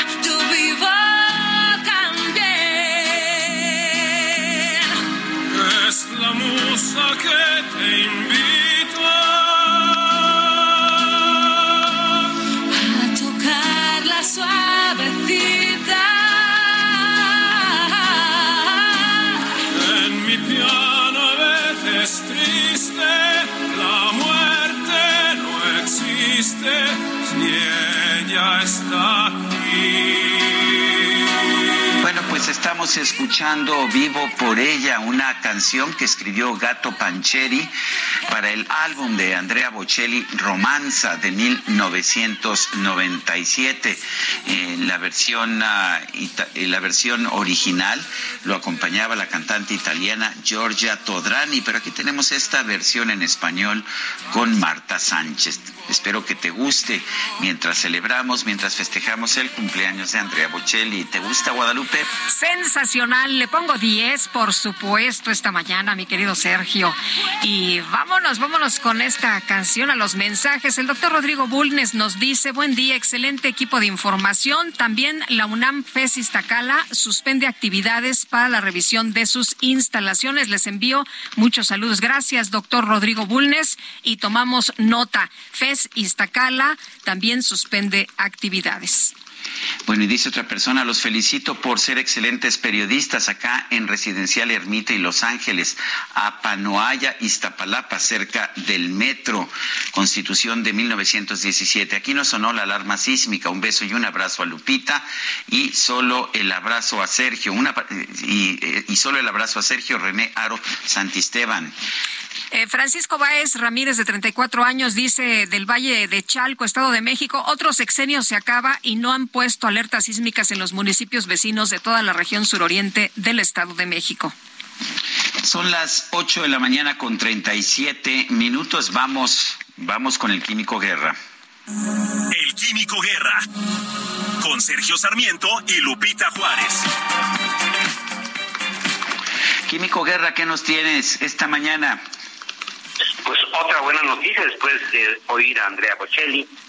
A ver, una muy buena noticia, Sergio que nos debe motivar a todos. Fíjense, tenemos un flagelo que ya es conocido, pero que no es tan sexy como el COVID, ¿no? Ya sabemos que el COVID está ya de salida, pero la malaria sigue matando más de 600 mil personas al año e infectando a 241 millones de seres humanos, Sergio. Pues fíjense que ahora científicos del Imperial College en Londres, liderados por el doctor Ibebu Hapteworth, jefe del Departamento de Ciencias de la Vida y en Imperial, publican en la revista arbitrada Science Advances un trabajo que revolucionará positivamente nuestro combate a este flagelo. Nosotros sabemos que lo tenemos endémicamente en las costas de Guerrero, en las costas eh, de Oaxaca, eh, también en algunas partes del Golfo de México. Resulta que desde 2015 el combate a esta enfermedad infectocontagiosa se encuentra detenido, se encuentra estancado, se suscita. ¿Por qué? Tanto los mosquitos como los parásitos que transmiten se han hecho resistentes a los insecticidas e inclusive a los tratamientos de los pacientes infectados. Resulta que solo las hembras del mosquito anófeles transmiten la enfermedad. El equipo del doctor Hapteworth logró retrasar por dos días el tránsito del parásito del intestino de la hembra anófeles a sus glándulas salivales. O sea, eh, en vez de que sucediera en un cierto tiempo, lo retrasan con esta modificación genética durante dos días. Esto lo estamos modificando genéticamente para que produzca dos moléculas de péptidos antimicrobiales. Estos péptidos interfieren con el metabolismo energético del parásito, haciéndolo más lento e impidiendo que migre hasta la lengua del mosquito hembra en el tiempo necesario para poder ser inyectado para cuando el parásito llega a las glándulas salivales, la hembra ya está muerta por el periodo natural muy corto de vida de los mosquitos y no pueden seguir contagiando. Imagínense qué creatividad, a mí me encanta esta capacidad del ser humano. Estuvieron investigando durante muchos años este equipo del doctor Hapteworth eh, cómo poder eliminar esta resistencia, ¿verdad? Que ya tenían a este, el DDT, a otros insecticidas, cómo modificar, pero se dieron cuenta que lo que era mucho más factible es eh, ver al parásito dentro del intestino del mosquito y simplemente con estos péptidos que se producen por la alteración genética, eh, con ingeniería genética, pues se retrasa dos días para cuando llega a la lengua de la hembra esta ya está muerta, ya no puede seguir contagiando. Un verdadero eh, avance, avance frontera en este flagelo que, como decía yo, aunque no es tan sexy, ya no se habla de él, etcétera, sigue siendo para muchísimos, muchísimos seres humanos un flagelo verdaderamente inaceptable. Así que buenas noticias de cómo el ser humano resuelve cuando aplica la razón, el sentido común, la buena información y la investigación científica para resolver problemas. Sergio Lupita. Bueno, pues Químico Guerra, muchas gracias y siempre, siempre es muy interesante estar al pendiente de esta información tecnológica que tú siempre nos traes. Gracias, Químico buenos días. Buenos días, Lupita. Hasta luego, Químico. Igual para ti, muy buenos días. El presidente López Obrador recibió ayer a empresarios, productores y distribuidores de artículos de la canasta básica para revisar el control de precios en 24 productos, entre ellos el de la tortilla. Juan Carlos Anaya Castellanos, director general de Grupo Consultor de Mercados Agrícolas. ¿Qué tal? Muy buenos días. Gracias por tomar nuestra llamada. Buenos días, Lupita y Sergio. Con el gusto de estar con ustedes y platicar un tema tan importante como es el la canasta básica y los precios de la tortilla. Ahora, eh, eh, ya tenemos un PASIC, se supone que ya se revisó este tema de algunos de los alimentos, porque era necesaria otra reunión. ¿Cómo viste la reunión de ayer? Bueno, lo que veo es que sigue preocupando el gobierno por el tema que los alimentos, y hoy el reporte que saca el MEGI, pues sigue creciendo los alimentos en un 14.56%, y esto pues preocupa al gobierno principalmente porque está afectando a los alimentos y más afectando a la gente que menos tiene, ya que vemos que el PASIC cuando se inició, que fue el 4 de mayo al 16 de septiembre, la Ciudad de México ha tenido incrementos de estos 26 productos, porque son más 26 que 24, ha aumentado 10.4 y en Guadalajara 9% y en Monterrey 3.5% y seguramente esta reunión es convenir con los este, principales agroindustrias pues a contener estos incrementos de precios y más con el señalamiento del presidente de Maseca de mantener el precio de la harina hasta el mes de febrero, pero en realidad pues Maseca no vende tortillas, lo que vende es harina, lo que hay que ver es si los tortilleros que venden tortillas hechas de harina en autoservicio y una parte muy pequeña en, en las tortillas de establecimientos van a bajar los precios. Eh, Juan Carlos, de alguna forma el presidente parece estar culpando a las empresas, entre ellas Maseca y Minsa, de ser los responsables de esta alza de precios, pero ¿así lo ves tú? No, porque no, no, pues eso, ellos no venden maíz, no venden tortilla, venden harina. La realidad, este, vemos que los precios también del maíz se han incrementado en lo que va el año de septiembre a septiembre, Sergio, se han aumentado 30% y pues esto tiene un impacto en los costos de producción, principalmente de la harina de maíz que representa el 25% del mercado del consumo de tortilla y el otro 75% son las tortillerías de Nixtamal que, que principalmente abastecen a las tortillerías de establecimientos. Recuerda, Sergio, que las tortillerías que están en el PASIC es autoservicio, que solamente representa el 5% del consumo nacional de tortillas y el otro 95% son las tortillerías de establecimientos que están en las colonias.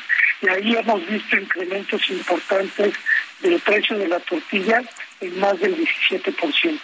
Eh, Juan Carlos decía ayer uno de los eh, tortilleros del país que pues no nada más es eh, este tema de la harina, ¿no? Que está el maíz, que hay otros insumos que se necesitan y se requieren para hacer las tortillas, la luz, las gasolinas, en fin, que eso no está contemplado.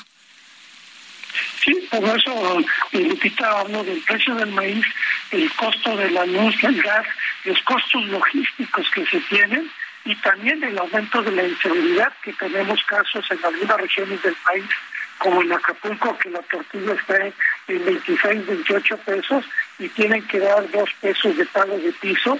Y eso también el gobierno acordó en la reunión del PASIC el 4 de mayo disminuir y mantener eh, más vigilancia y vemos que eso no se ha visto que, que se haya frenado. Bueno, pues Juan Carlos Anaya, gracias por hablar con nosotros. Gracias, Sergio Lupita, y buen día a todos. Gracias, hasta luego, muy buenos días. Es Juan Carlos Anaya Castellanos, director general del Grupo Consultor de Mercados Agrícolas. Adelante, Lupita. Oye, pues acabo de leer un libro que está buenísimo, mi querido Sergio. Y nada más para que te des idea, ahí les va el título, La Maestra Así de sencillo. La maestra. No, necesitamos nombre. Con que digamos la maestra, pues ya está todo dicho. Este Carlos Moreira, que esta mañana pues nos va a platicar de esta novela, que es su primera novela, y es La última enseñanza. Nunca confíes en nadie. Carlos, ¿qué tal? Qué gusto saludarte esta mañana. Buen día, Lupita. Buenos días, espacio. Oye, pues cuéntanos de este libro. Tú conoces muy bien las entrañas del Sindicato Nacional de Trabajadores de la Educación. De hecho, por ahí veo un personaje del mismo nombre, Carlos Moreira. Cuéntanos qué te lleva a escribir La Maestra. Bueno, la, la maestra es que intenta glorificar ni satanizar a nadie y eso creo que no hace una diferencia, porque creo que todos los libros que se han escrito o la glorifican o la satanizan, eh, sino busca describir lo que fue ocurriendo entre febrero del 89 y febrero del 2013 no solo con ella, sino con el Sindicato Mercante de México y la propia sociedad mexicana. Está escrita en dos momentos, cada capítulo inicia con algo que ocurrió el día de su de la cual pues estuvimos cerca de, de, lo que ocurrió en esos días, este, y luego nos regresamos en el tiempo para ir trasladando desde el 89 hasta el 2013. Eh, Carlos, hay, hay una diferencia entre la maestra del 89 y la maestra del 2013. Este personaje tuyo, para no hablar de ninguna maestra en particular, o en realidad este personaje tuyo se transforma en los años eh, de, de ese 1989 hasta el 2013. En el sentido sí, o sea, dejamos, le dejaron el listón muy bajo en el 89, el país, eh, este, el pues, ganaba el maestro punto cuatro salarios mínimos. Este, cuando ella termina su, su gestión, lo deja ganando casi cinco salarios mínimos. El listón estaba muy bajo, había ideales que, que mantener, pero luego la cercanía con el mismo poder pues la fue transformando. Creo que hay cosas muy importantes que se hicieron, buenas y también eh, no tan agradables en esos tiempos, ¿no? Este, creo que la misma sociedad mexicana se transformó, aunque seguimos teniendo cosas muy similares a la de aquellos años. En el libro no solo se habla sobre ella, sobre su función, sino sobre lo que fue ocurriendo en el país.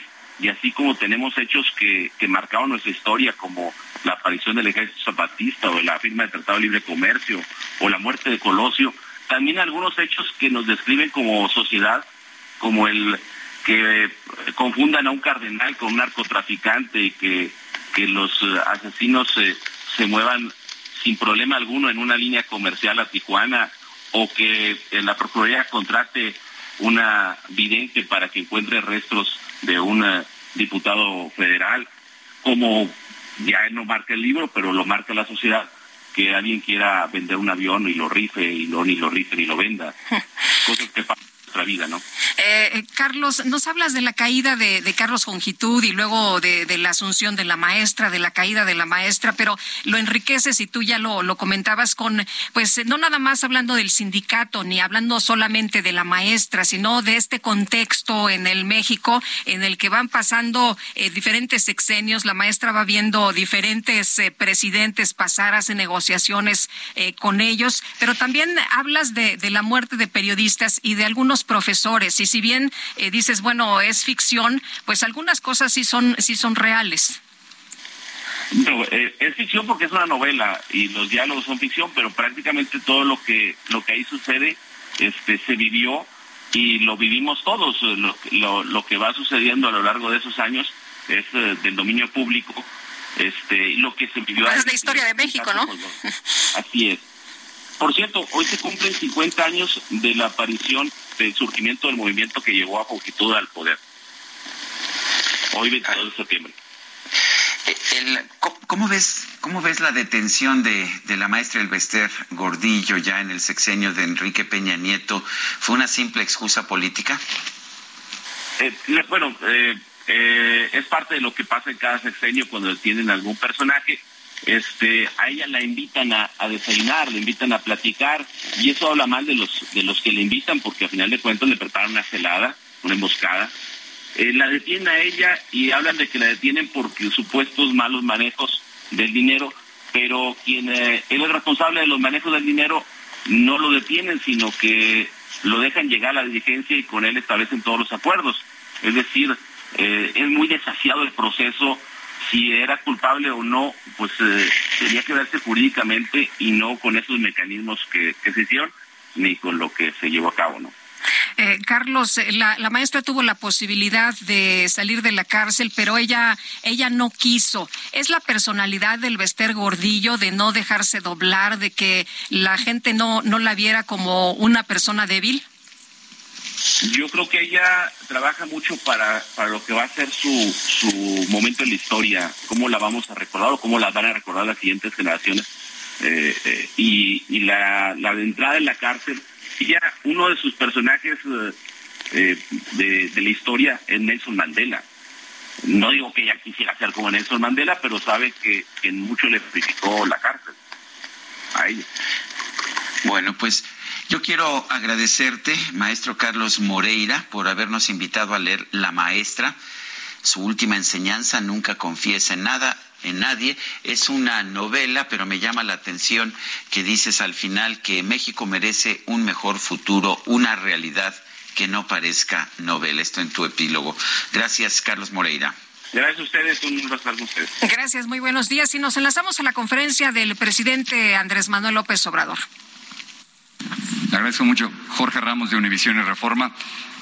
Le agradezco la oportunidad de preguntar con absoluta libertad. He venido, esta es la cuarta ocasión, para que no diga que solo vengo a criticar, vengo a hacerle también dos propuestas. Ya que está hablando de, criminalidad y de violencia, tengo que comenzar con, con malas noticias. Su gobierno ya es el más violento en la historia moderna de México. Ya, ya lo es, señor presidente. Contigo. Estas son las cifras de su propio gobierno, las saqué de su propia página. Desde que usted llegó al, al poder, ha habido 126.206 mexicanos asesinados, más que los 124.000 de Peña, más que los 121.000 de Calderón. Esto lo que significa, señor presidente, a pesar de las cifras que nos ha dado, es que su estrategia de, seguridad no ha funcionado. La militarización no ha funcionado, su propuesta con la Guardia Nacional, por eso muchos se oponen a ella. Y la idea de abrazos no balazos han sido al, final más balazos. El, problema, señor presidente, es que si usted no corrige, las cosas se van a poner mucho peor. Yo sé que usted dice que vamos bien, pero si, si no hay una corrección, y siguen matando 84 mexicanos por día, como acaban de, ocurrir en el pasado mes de agosto. Al final, cuando usted entregue el poder, el primero de octubre del 2024, va a haber 191 mil muertos. Entonces. No coincido contigo, no estoy de acuerdo y considero que no tienes razón. Pero ¿en, qué parte no tengo razón? Estos son cifras de su los Datos. Pero es que son sus datos, señor presidente. A ver, te lo muestro, te muestro mis datos. Pero es que yo los saqué de su, yo los saqué de su propio. Y yo también. Son datos. Nada más es cosa de cómo los presentas tú y cómo consideramos nosotros deben darse a conocer. Son del secretariado ejecutivo. sí, del secretariado y las cifras son, las acabo de sacar de las, de las cifras que ustedes publicaron el, el, martes pasado. Sí. O sea que ya es el gobierno más violento en la historia moderna de México. Sí, pero déjame que yo te este, explique cuáles son nuestras cifras. Sí, vamos a comparar gobierno con gobierno.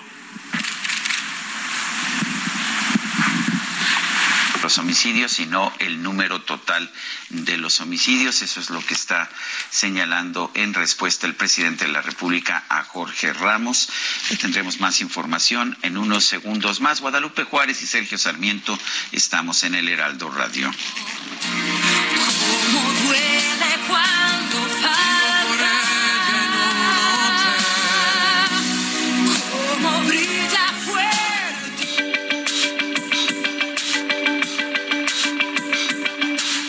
Sarmiento y Lupita Juárez quieren conocer tu opinión, tus comentarios o simplemente envía un saludo para ser más cálida esta mañana. Envía tus mensajes al WhatsApp 55 20 10 96 47.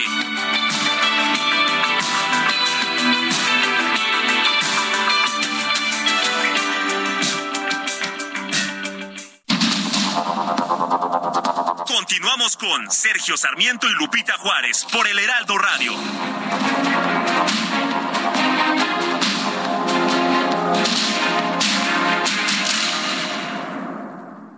En Soriana, por México lo damos todo. Compra uno y lleve el segundo al 50% de descuento en medicina ética y en incontinencia de la marca Tena. Sí, compra uno y lleve el segundo al 50% de descuento. Soriana, la de todos los mexicanos. Solo septiembre 22, excepto Dodrín y genéricos. Aplica restricciones. Yo pensaba que algo podría pasar Las luces del cielo me hicieron soñar. Me siento perdido, no sé qué hacer. Te espero y se pasa mi tiempo y no me hace bien. Ven sin permiso a mi corazón. Rómpeme entero, hazme mejor. Que sigo dispuesto a amarte sin fin. Pero a cada paso que doy más te alejas tú. Ven a mí, escúchame.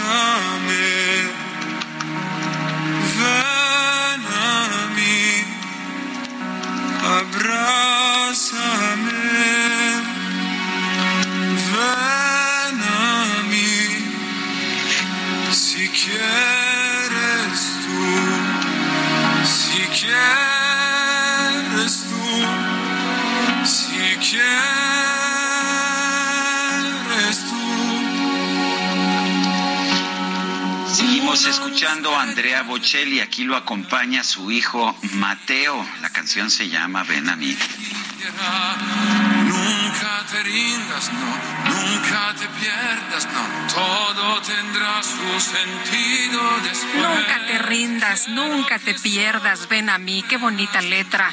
Oye, y nos dice eh, una persona, el doctor Jesús Santoyo de Santa María la Ribera. Buenos días, Sergio Lupita. Es una lástima que el presidente se vuelva cada vez más autocrático y de pilón, en lugar de arreglar los asuntos en su casa, manda al pobre de Marcelo Ebrard a hacer el ridículo a la ONU. Qué pena que tengamos un presidente así y tener que aguantarlo por dos años más. Soy el doctor Jesús Santoyo. Dice otra persona, soy Miguel, a ver si ahora sí, sí nos leen, sí lo leen. Imagino que el mensaje, ya que ayer no lo hicieron, agradezco a la Secretaría del Bienestar y en especial a la licenciada Silvia Ortiz, que nos ayudó a resolver el problema de mi madre, que no podía cobrar de la alcaldía Iztapalapa. Saludos, gracias y pues gracias a usted, Miguel, por habernos mandado este mensaje. Buenos días, Sergio Lupita. Soy Teresa Bejarano y creo que quien amenaza y cubre el pasado oscuro de la gente es hipócrita, corrupto y mentiroso como el presidente. Saludos. Bueno, eh, eh, estaba yo tratando de hacer una explicación cuando, eh, cuando estábamos escuchando este debate entre el periodista Jorge Ramos de Univisión allá en los Estados Unidos y el presidente de la República. Eh, ¿qué- ¿Cuál es la situación? Las, las cifras que estaba citando Jorge Ramos son las cifras del Secretariado Ejecutivo de Seguridad Pública, efectivamente, y lo que él está dando, pues es la forma en que usualmente se manejan estas cifras. Suman los, ah, los, las víctimas de homicidio doloso desde que empieza el gobierno y eso nos da el total. Pero el presidente no es que tenga otros datos, es que los presenta de manera distinta. Y lo que él hizo fue presentar en una lámina que ya ha dado a conocer en otras conferencias de prensa en la mañana, lo que da a conocer son las tasas de crecimiento y señala que en su gobierno ha habido una disminución en la tasa de crecimiento que está bajando, de hecho, el número de homicidios, a pesar de que por haber empezado el sexenio con cifras muy altas de homicidios dolosos, pues el total que tiene en este momento es mayor que el que tuvo Felipe Calderón en todo su sexenio y es mayor al que tuvo Enrique Peña Nieto hasta la actual fecha, hasta el número de, meses transcurridos en el gobierno. No es la forma habitual de presentar la información, pues también nos dice algo. Eh, sin embargo, eh, es falso en realidad que las cifras de, de Jorge Ramos estén equivocadas. No es que el presidente tenga otros datos, sino que los presenta de una forma diferente.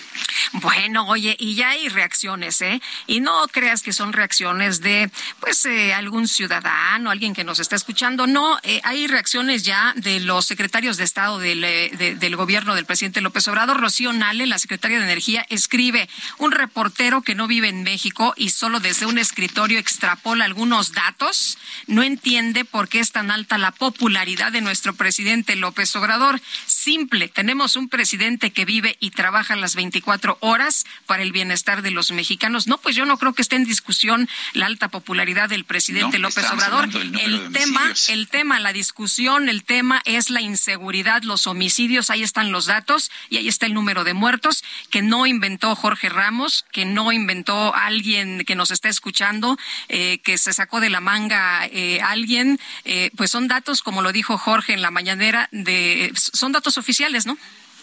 Efectivamente, son datos oficiales. Son las nueve de la mañana con seis minutos. Vámonos a las calles de la Ciudad de México. Daniel Lorenzana, ¿dónde te encuentras? Dinos. ¿Qué tal? Muy buen día. En la zona pues, de Iztapalapa, concretamente en, la zona de Avenida 11 y la calle de Catarroja, y es que lamentablemente pues el conductor de un taxi bueno, pues pierde el control de este vehículo y se impacta contra un camión que estaba estacionado, un camión eh, recolector de basura. Lamentablemente el eh, conductor pierde la vida, y así que bueno, pues están laborando servicios de emergencia todavía en esta zona, en eh, pues, la zona de Avenida 11, pues se encuentra esta movilización, está pues cerrada, calles aledañas, así que puede utilizar como vía alterna la zona de Avenida San Lorenzo para evitar este incidente en la pues alcaldía de Iztapalapa, le reitero, la zona de Avenida 11 y la calle de Catarroja. El reporte y continuamos atentos. Buen día. Gracias, Daniel Magaña, y perdona que te cambié el apellido. Claro que sí, continuamos atentos. Te vamos a cantar la canción, te voy a cambiar el nombre. Ah, ¿verdad? Con razón, no entraba, yo no entendía por qué no entraba.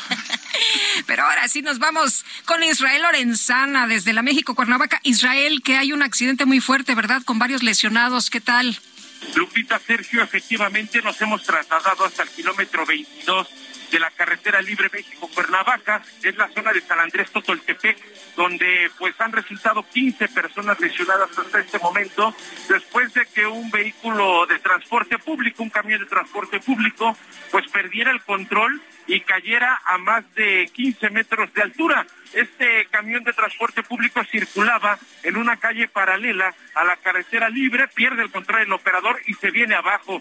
Se fue sobre algunas casas y por supuesto se llevó algunos árboles y esto ha generado la movilización por parte de los servicios de emergencia. Lo que escuchan de fondo es el personal de bomberos que está trabajando para poder los árboles que se vinieron abajo. El camión todavía está en una pendiente muy peligrosa. Las personas están siendo atendidas. Hace unos minutos acaban de abordar a otro lesionado a una ambulancia del Escuadrón de Rescate y Urgencias Médicas.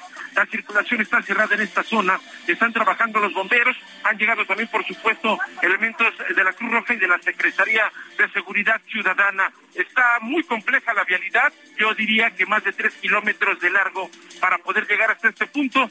Así que hay que recomendar a los automovilistas utilizar la autopista con dirección hacia la zona de Cuernavaca. Pues Sergio Lupita, los servicios de emergencia están laborando en este punto y nosotros, por supuesto, vamos a seguir muy al pendiente.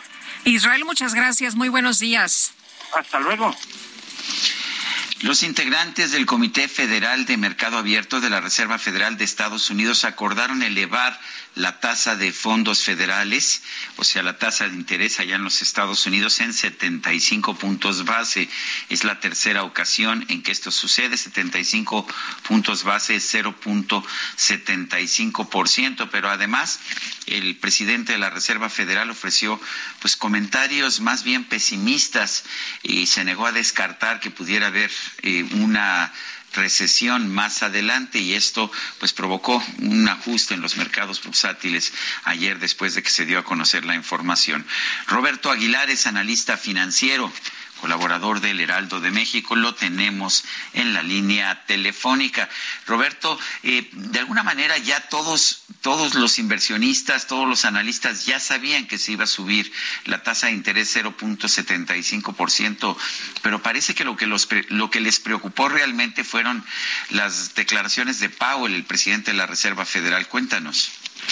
Eh, Sergio Lupita, buenos días. Fíjate que sí, porque en realidad hay una frase que este, vi desde ayer.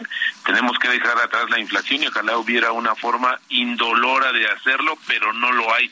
Esto lo dijo Jerome Powell. Y es que fíjate que también les digo que a la par de que confirmó esta, esta apuesta del mercado de un incremento de tres cuartos de punto, aunque hay que reconocer que había también un 20% que esperaban que fuera un punto porcentual, es decir, todavía más agresiva la respuesta monetaria, pues lo que hizo también eh, la Reserva Federal fue ajustar sus expectativas del escenario económico para Estados Unidos para este año y el siguiente, donde ve menos crecimiento y más inflación. Y esto, al final del día, lo que sugiere es que va a haber una un incremento adicional de tasas y están cercando más a la economía estadounidense a un periodo de recesión que va a afectar prácticamente pues a todo el mundo. Y ahí empezó el temor Sergio. Y además fíjate que hubo una hay una oleada de decisiones de política monetaria en el mundo. Por ejemplo, el Banco Central de Inglaterra, que subió medio punto porcentual, se esperaba tres cuartos de punto, pero también fue Suiza, Noruega, Hong Kong, eh, también algunos países asiáticos, en fin, eh, al final del día están incrementando las tasas, pero también advirtiendo de que hay presiones inflacionarias y que por ello van a seguir en esa misma tónica eh, en las siguientes decisiones. El Banco de México, nuestro Banco de México, lo, lo hará la próxima semana. Y aquí lo interesante, y esa es la otra parte de esta lectura de lo que sucedió ayer, estimado Sergio, es que eh, están siguiendo a la Reserva Federal. Es decir, que también estamos apostando de manera importante que la próxima reunión de política monetaria del Banco de México habrá un incremento adicional de tres cuartos de punto y estaremos acercándonos, Sergio Lupita, a una tasa de referencia al final del año ya muy cercana al 10% que no habíamos tenido en la historia de este país con este concepto de la tasa de referencia, que hay que comentarlo que también a partir de que el banco es autónomo, el Banco Central, pues empezó también con este tipo de herramientas. Roberto, ¿tú ves que sí sea posible que veamos una recesión en los Estados Unidos en los próximos meses, lo cual claramente pues arrastraría también a la economía mexicana? Fíjate que ese es un tema interesante, Sergio, que bueno que lo comentas, eh, lo preguntas, porque las decisiones de política monetaria en cualquier país, es decir, este aumento o baja de la tasa de referencia, tienen un impacto muy rápido en los mercados financieros pero en la economía real tardan entre seis y ocho meses. Es decir, que ahora estas decisiones que ya hemos visto, pues ya vimos que es la tercera alza de tres cuartos de punto en Estados Unidos, vamos a ver los efectos en el próximo año y el próximo año sí hay una apuesta fuerte. Ahora, ahora estos, eh, estas probabilidades están entre 45 y 50% de que Estados Unidos, principal socio comercial y destino de las exportaciones mexicanas, sí entre en recesión, Sergio.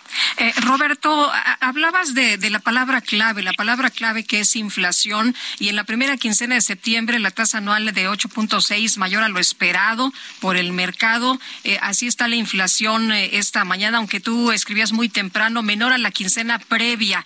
Eh, lo que más subió y lo que has estado comentando con nosotros en las últimas semanas, pues es el tema de los alimentos.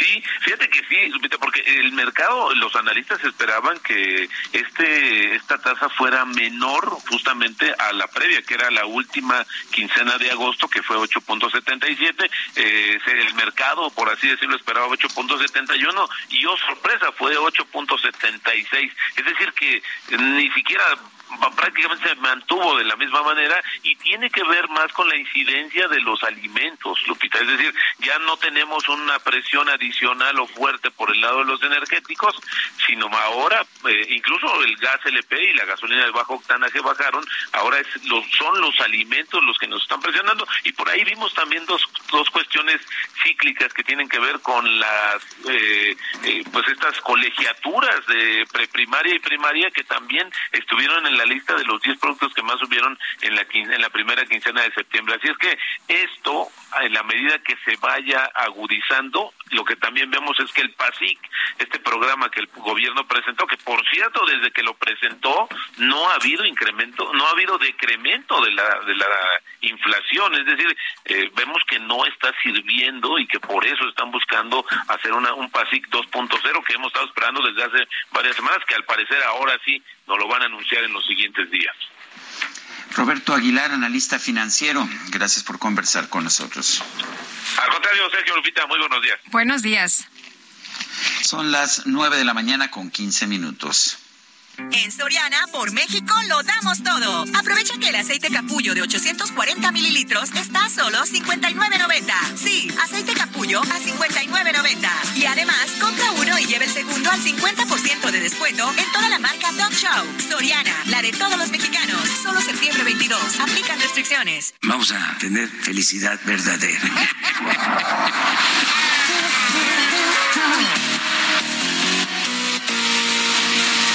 La micro deportiva.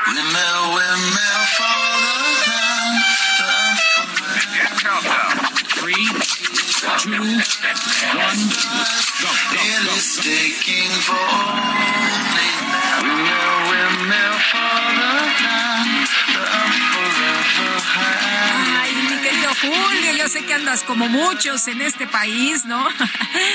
Desvelado, asustado, este, por instrumentos. Sí, la verdad es que sí. ¿Cómo estás, Sergio? Lupita? Buenos gusto saludarles, días. amigos del auditorio. Eh, sí, la cosa no fue la sacudida, la cosa fue el insomnio. Sí, hombre. Ya después, ahí para dormir, no, bueno, ni, ni dos whiskies, ni dos whiskies ayudaron. Ya el tercero sí, ya, ya- ya ayudó bastante. Pero bueno, arrancando, arrancando este jueves con mucha, mucha información. De nueva cuenta, la MLS volvió a superar a la Liga MX en un enfrentamiento directo dentro de la League's Cup Showcase. El conjunto de Cincinnati superó tres goles por uno a las Chivas en un duelo que se tuvo que detener cerca de 50 minutos debido a la lluvia y una tormenta eléctrica. Al minuto 35 del tiempo corrido, el silbante pues tomó esta determinación de detener el duelo, pues por precaución. Bueno, en la reanudación, pues las Chivas, las Chivas ya no se encontraron dentro del terreno de juego. Habían jugado relativamente bien, pero por lo pronto Ricardo Cadena, técnico del rebaño, señaló que a pesar del desgaste físico, esta clase de compromisos le viene bien a todos.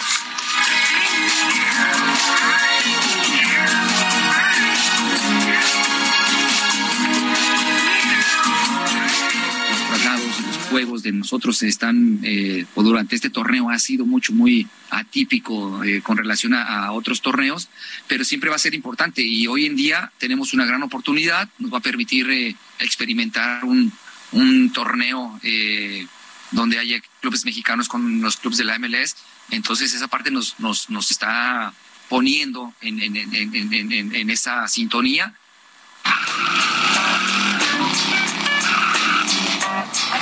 Hay que recordar que el próximo año habrá un torneo con todos los equipos de la MLS y todos los equipos de la Liga MX. En otro duelo un poquito más emocionante, el América remontó un 2 por 0, pero terminó empatando finalmente a tres goles en los 90 minutos reglamentarios ante el conjunto del Nashville, por lo que se tuvieron que ir a los penaltis. Ya desde los 11 pasos, el equipo estadounidense se impuso 7 a 5 a las Águilas. Fernando Ortiz, entrenador del conjunto de Cuapa, agradeció a los más de 25 mil aficionados que se dieron cita para apoyarlos a pesar de la derrota.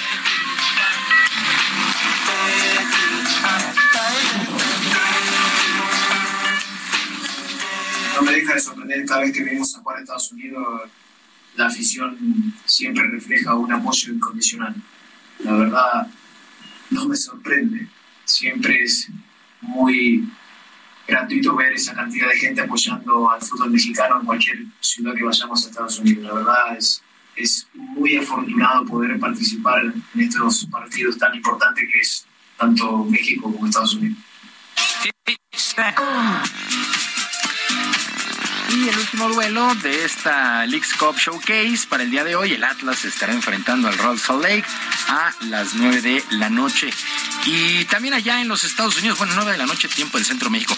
Y también allá en los Estados Unidos, en California, la selección mexicana de fútbol tuvo un duro día de entrenamientos de cara al duelo amistoso del sábado contra Perú. Las lesiones es uno de los temas principales al interior del equipo. Por lo pronto, uno de estos jugadores que está en duda para la lista final rumbo a Qatar es el atacante Raúl Jiménez, quien afirma a estará en la Copa del Mundo, aunque honestamente se ve complicado.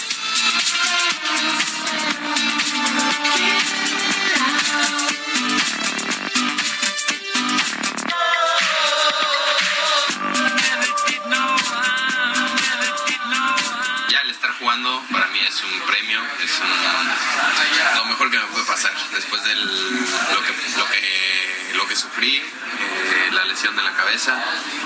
El hoy estar aquí es un, gran triunfo para mí, pero bueno, no, me conformo con eso. Quiero seguir adelante, quiero seguir cosechando triunfos y yo trabajando fuerte para, para hacerlo.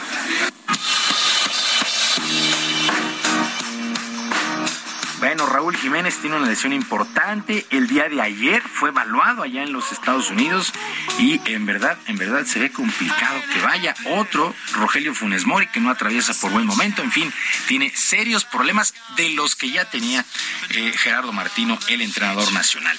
Bueno, y el día de hoy, el día de hoy arranca la semana 3 en el fútbol americano de la NFL con un duelo de la división norte de la conferencia americana. Los Browns de Cleveland estarán recibiendo a los acereros de Pittsburgh en el First Energy Stadium por ahí de las 7 con 15 minutos. Ambos equipos llegan con récord de un ganado y un perdido. Importante duelen las aspiraciones de ambos, aunque es muy naciente la campaña, pero siempre los enfrentamientos directos en la división son muy, muy importantes en las aspiraciones para clasificar a playoffs. Así es que Pittsburgh contra Cleveland esta noche, semana 3 en la NFL. Y el ex número uno del mundo en el tenis, el suizo Roger Federer, ofreció una conferencia de prensa en la ciudad de Londres, donde anunció que su último duelo como jugador profesional será en un dobles dentro de la Copa Labor y quiere hacerlo al lado del español Rafael Nadal. La Labor Cup se juega este fin de semana en la capital inglesa con un equipo europeo formado por el propio Federer y Nadal, además de Novak Djokovic, Casper Ruth y Andy Murray, y se estarán midiendo a un equipo del resto del mundo con el argentino Diego Schwartzman, el australiano Alex Di Menour, el canadiense Félix Auger y los estadounidenses Taylor Fritz, Francis Tifoe y Jack Sock.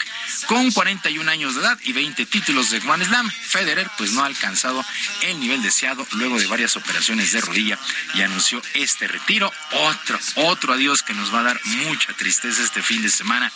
Y todo listo para que el próximo 11 de octubre arranque la temporada en el béisbol de la Liga Mexicana del Pacífico con un total de 10 equipos y con los Charros de Jalisco defendiendo el título. El circuito invernal de pelota contará con un nuevo presidente en la persona de Carlos Manrique, que encara su primera campaña con varios objetivos. Por lo pronto así lo señaló en su visita a las instalaciones de Heraldo Media Group.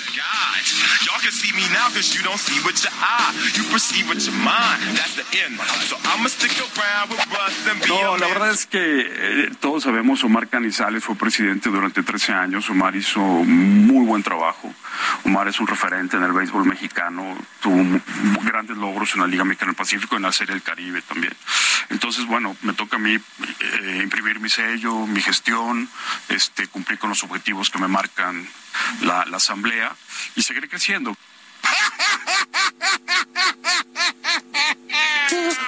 Bueno, pues todo listo para la Liga Mexicana del Pacífico. Repito, 11 de octubre arranca la temporada. Y el día de hoy escuchamos a los gorilas, cortesía del DJ Cacharpo, operador Quique. ¿Eran los gorilas o sonido la changa? Entonces pues, se inclinó. Se inclinó Oye, pero tiene mucho fan, ¿verdad? Tiene mucho fan gorilas. Muchísimo. Yo la verdad más me gusta una. Muchísimos, muchísimos, muchísimos. Pero, en fin, este, tú tampoco eres tan fan, ¿verdad? No, no, ¿Te gusta? no me desagrada, pero tampoco soy Sí. tan fan de los gorilas. Pero bueno. Ponte pila. Bueno. Muy bien.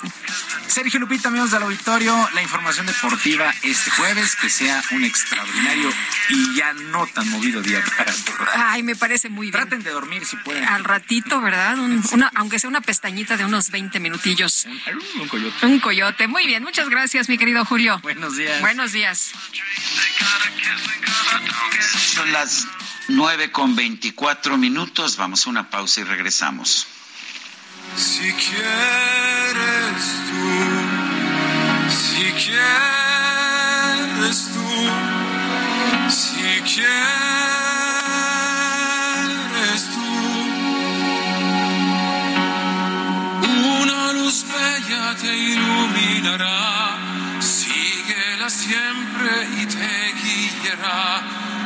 Nunca te rindas, no, nunca te pierdas, no. Te mando un abrazo, un abrazo. Tendrá su sentido después. Quiero que soy.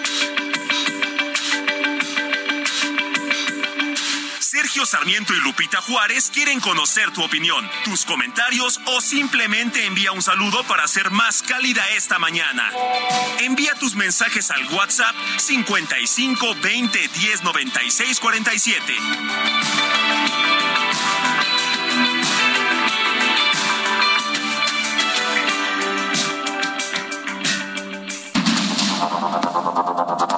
Continuamos con Sergio Sarmiento y Lupita Juárez por el Heraldo Radio.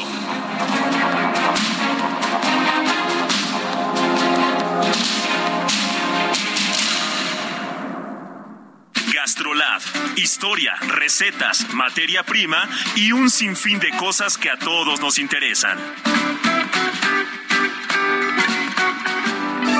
Hola amigos del Heraldo Radio, soy el chef Israel Arechiga de Gastrolab. Les voy a pasar esta receta muy diferente a la de una paella o a un arroz al que estamos acostumbrados a comer en México, pero que si acompañan con algún pescado blanco como robalo, lubina o incluso con un salmón a la plancha, es espectacular. ¿Qué es lo que requerimos? Es muy sencillo y tiene muy pocos ingredientes. 300 gramos de arroz salvaje, 6 rebanadas de tocino, que bien podrían ser como 100 gramos, 75 gramos de frutos secos, de preferencia avellanas y almendras, y un poco de sal. ¿Qué es lo que tenemos que hacer? Poner a cocinar el arroz salvaje únicamente con agua y sal durante 30 a 35 minutos aproximadamente hasta que esté infle y esté suavecito. Después vamos a cocinar el tocino en un sartén, vamos a picar los frutos secos, los vamos a mezclar con el tocino y vamos a mezclar con el arroz salvaje previamente cocido, con la ventaja de que este no se va a batir. Ahora sí tenemos una base, por encima ponemos un salmón a la plancha y un poquito de perejil o hinojo frito y es una delicia este plato. En Soriana, por México lo damos todo. Compra uno y lleve el segundo al 50% de descuento en medicina ética y en incontinencia de la marca Tena. Sí, compra uno y lleve el segundo al 50% de descuento. Soriana, la de todos los mexicanos. Solo septiembre 22, excepto Nodrim y genéricos. Aplica restricciones. Son las 9 de la mañana con 32 minutos. Vamos a un resumen de la información. Desde Palacio Nacional, el presidente López Obrador advirtió que si el Senado rechaza la reforma para ampliar la participación de las Fuerzas Armadas en tareas de seguridad pública, él va a volver a presentar la iniciativa. Yo soy partidario de que se presente la iniciativa y aunque no eh, se tenga la mayoría, en este caso dos terceras partes, porque es una reforma constitucional, que pase un tiempo, pase un periodo y voy a volverla a presentar. Mientras yo esté de presidente, como tengo la facultad de hacerlo, presentar iniciativa, voy a seguir insistiendo.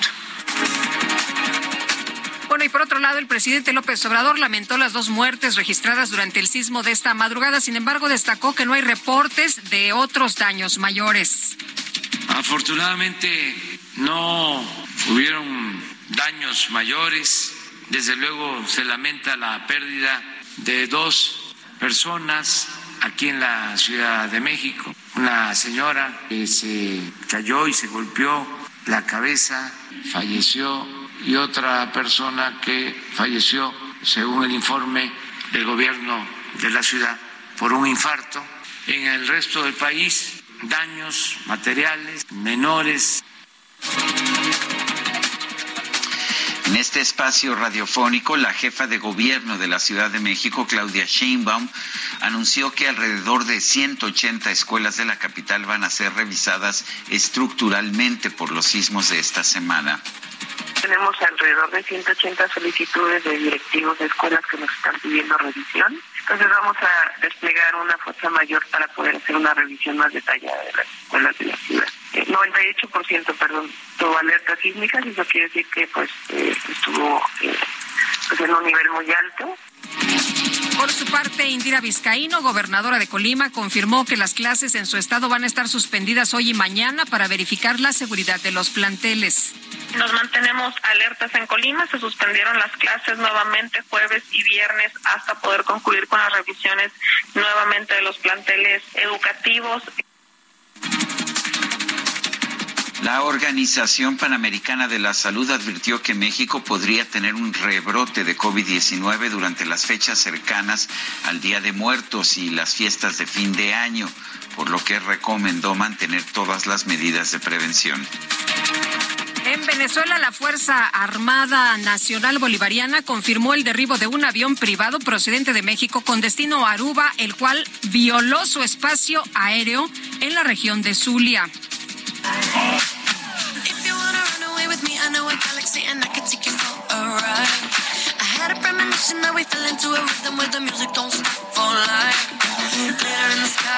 La reconocida cantante británica Dua Lipa se presentó este miércoles ante más de 65 mil personas en el Foro Sol de la Ciudad de México. En redes sociales se difundieron videos de momentos relacionados con el concierto, incluyendo uno cuando Dua Lipa sacó volando un peluche del Dr. Simi con una patada su emotivo mensaje en español y cuando la cantante fue desalojada de un antro durante el sismo.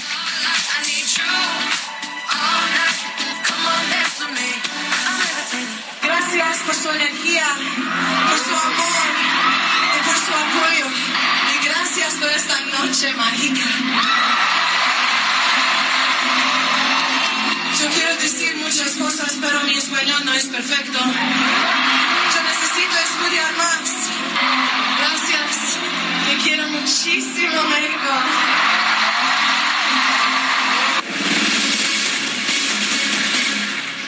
Bueno, volvió locos allá los fans, Dua Lipa. Oye, eh, el grupo plural en el Senado reiteró su voto en contra de la ampliación de la presencia militar en tareas de seguridad pública. Hemos visto ahí en los debates la posición fuerte de Nancy de la Sierra, que es integrante de la Comisión de Puntos Constitucionales en el Senado y quien nos acompaña esta mañana, senadora del grupo plural. Nancy, ¿qué tal? Muy buenos días. Hola Lupita, qué gusto saludarte. Por supuesto, un fuerte abrazo para Sergio. Y seguimos firmes y en espera de que se pueda analizar con seriedad no solamente esta minuta que envía Cámara de Diputados con tres hojas de contenido en donde no da una justificación de por qué se debe ampliar el periodo ¿Qué, es lo que tú has estado peleando, no? Eh, tú es, lo, es, tu, posición que dices, a ver, a ver, deme una sola, una sola razón para votar a favor. No, Nadie me da razones, nadie, nadie me da justificación, nadie puede explicarlo. Lo único que me dicen es que tú eres enemiga del presidente y estás en contra y traicionaste. Y...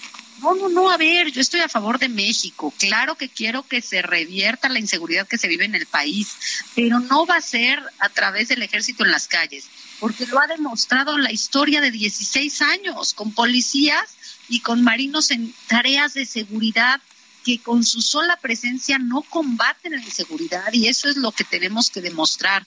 Ahí están análisis serios, no ha cambiado nada.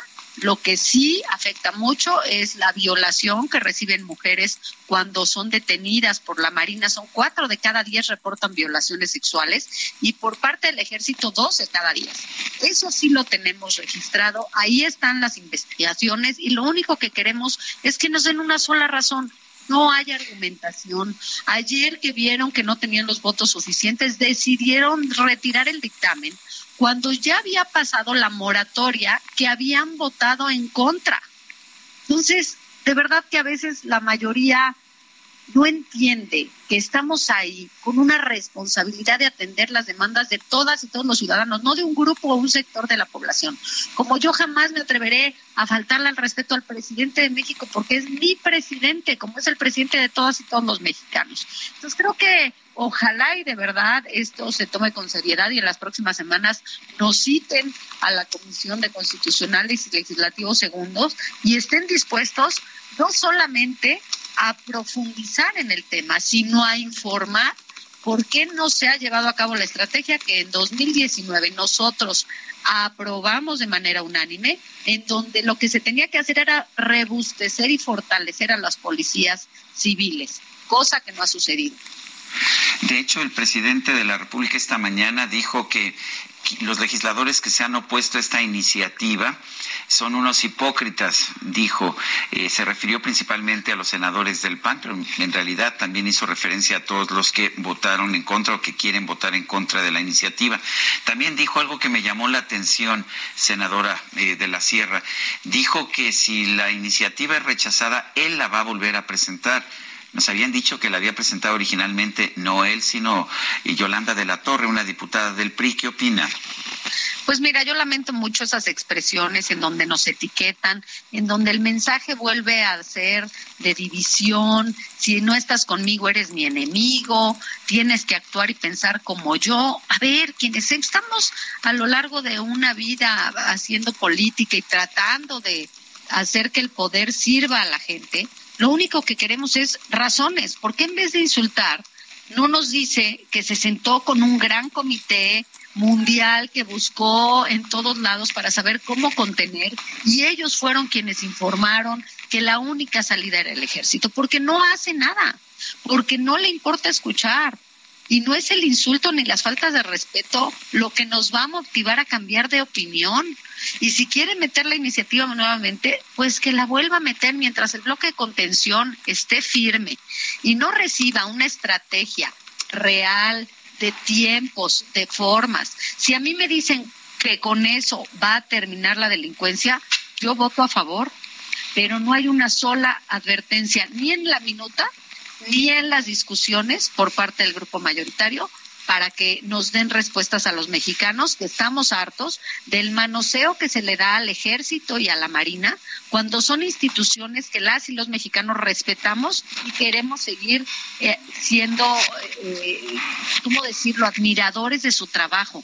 Pero su capacitación es de reacción y normalmente el ejército y la marina hace grandes, grandes trabajos cuando hablamos de un desastre natural, cuando hablamos de un temblor, cuando hablamos de tareas que implican ayudar a la gente. Entonces, creo que están errando en los discursos. Lo que hay que revisar es la estrategia de seguridad porque efectivamente no ha funcionado, pero no va a funcionar con más militares en la calle. Yo lo que estoy viendo es que lo que se está buscando es romper la coalición político-electoral del PRI, el PAN y el PRD para poder ganar las elecciones del 2023 y entonces con mayor eh, fortaleza nosotros reclamaremos a 22 estados de la República que son gobernados por ellos y si así lo logran serán 24 porque las cosas no han cambiado si ya están gobernando desde el 2018 algunos y en los subsecuentes años otros. Eh, Nancy, ¿cuáles son los escenarios? ¿Pasan 10 días y se vuelve a discutir en comisiones?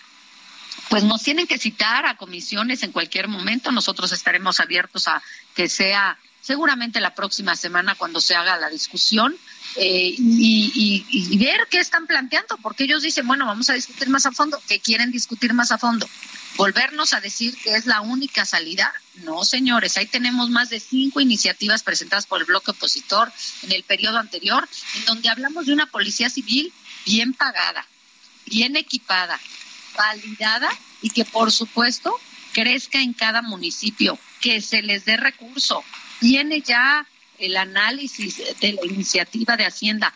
Pues señores diputados, hay que etiquetar recursos exclusivos para policía civil si queremos que cambien las cosas. Porque lo que están haciendo los gobernadores es decir, mándame a la Guardia Civil porque yo no tengo recursos para poder tener una Guardia eh, Civil. Mándame al ejército y que ellos se encarguen de la seguridad. Cuando vemos que con su sola presencia no va a pasar nada. Entonces esperaremos a que nos citen, estaremos en discusiones. Esto puede llevar uno, dos, cinco días, tres meses.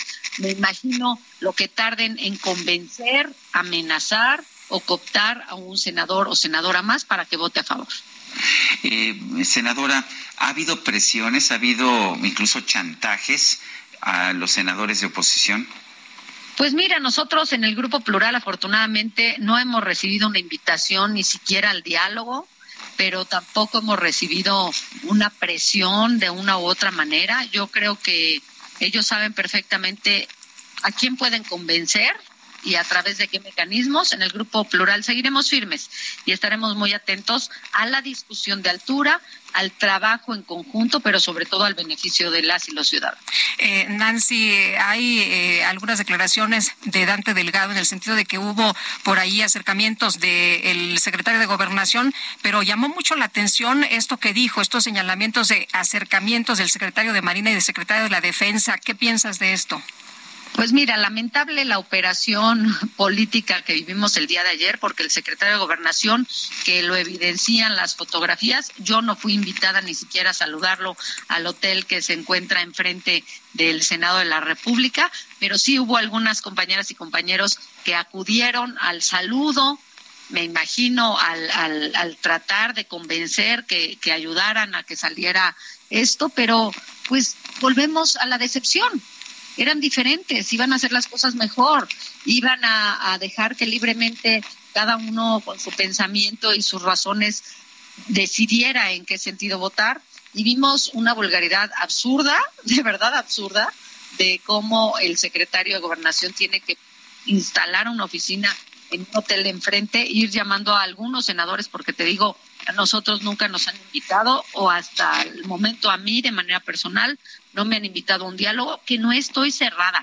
Yo lo único que pido es argumentos válidos, comprobación científica de que las cosas, después de 16 años con policías eh, civiles y mandos militares, van a cambiar en los próximos nueve años. Entonces, es lo único que pido. Si tienen las razones, cuenten con mi voto. Yo ayudaría a que si eso ayuda a que se termine la violencia, con mucho gusto estoy ahí. Muy bien, pues senadora, muchas gracias por conversar con nosotros esta mañana. Buen día. Al contrario, Lupita, gracias, Sergio. Un fuerte abrazo, como siempre. Gracias. Hoy se celebra, se celebra el Día Mundial Sin Auto. Eh, vamos a conversar con Angélica Vesga, directora ejecutiva interina del World Resources Institute, México y Colombia. Angélica, gracias por tomar nuestra llamada. ¿Qué busca este Día Mundial Sin Auto? ¿Y eh, realmente es la mejor forma de lograrlo, el tener un Día Mundial? Hola, muy buenos días, Sergio y Lupita. Buenos Un saludo días. también muy, muy especial a su auditorio. Pues, a ver, te, te, te contamos un poco en qué consiste este, este día.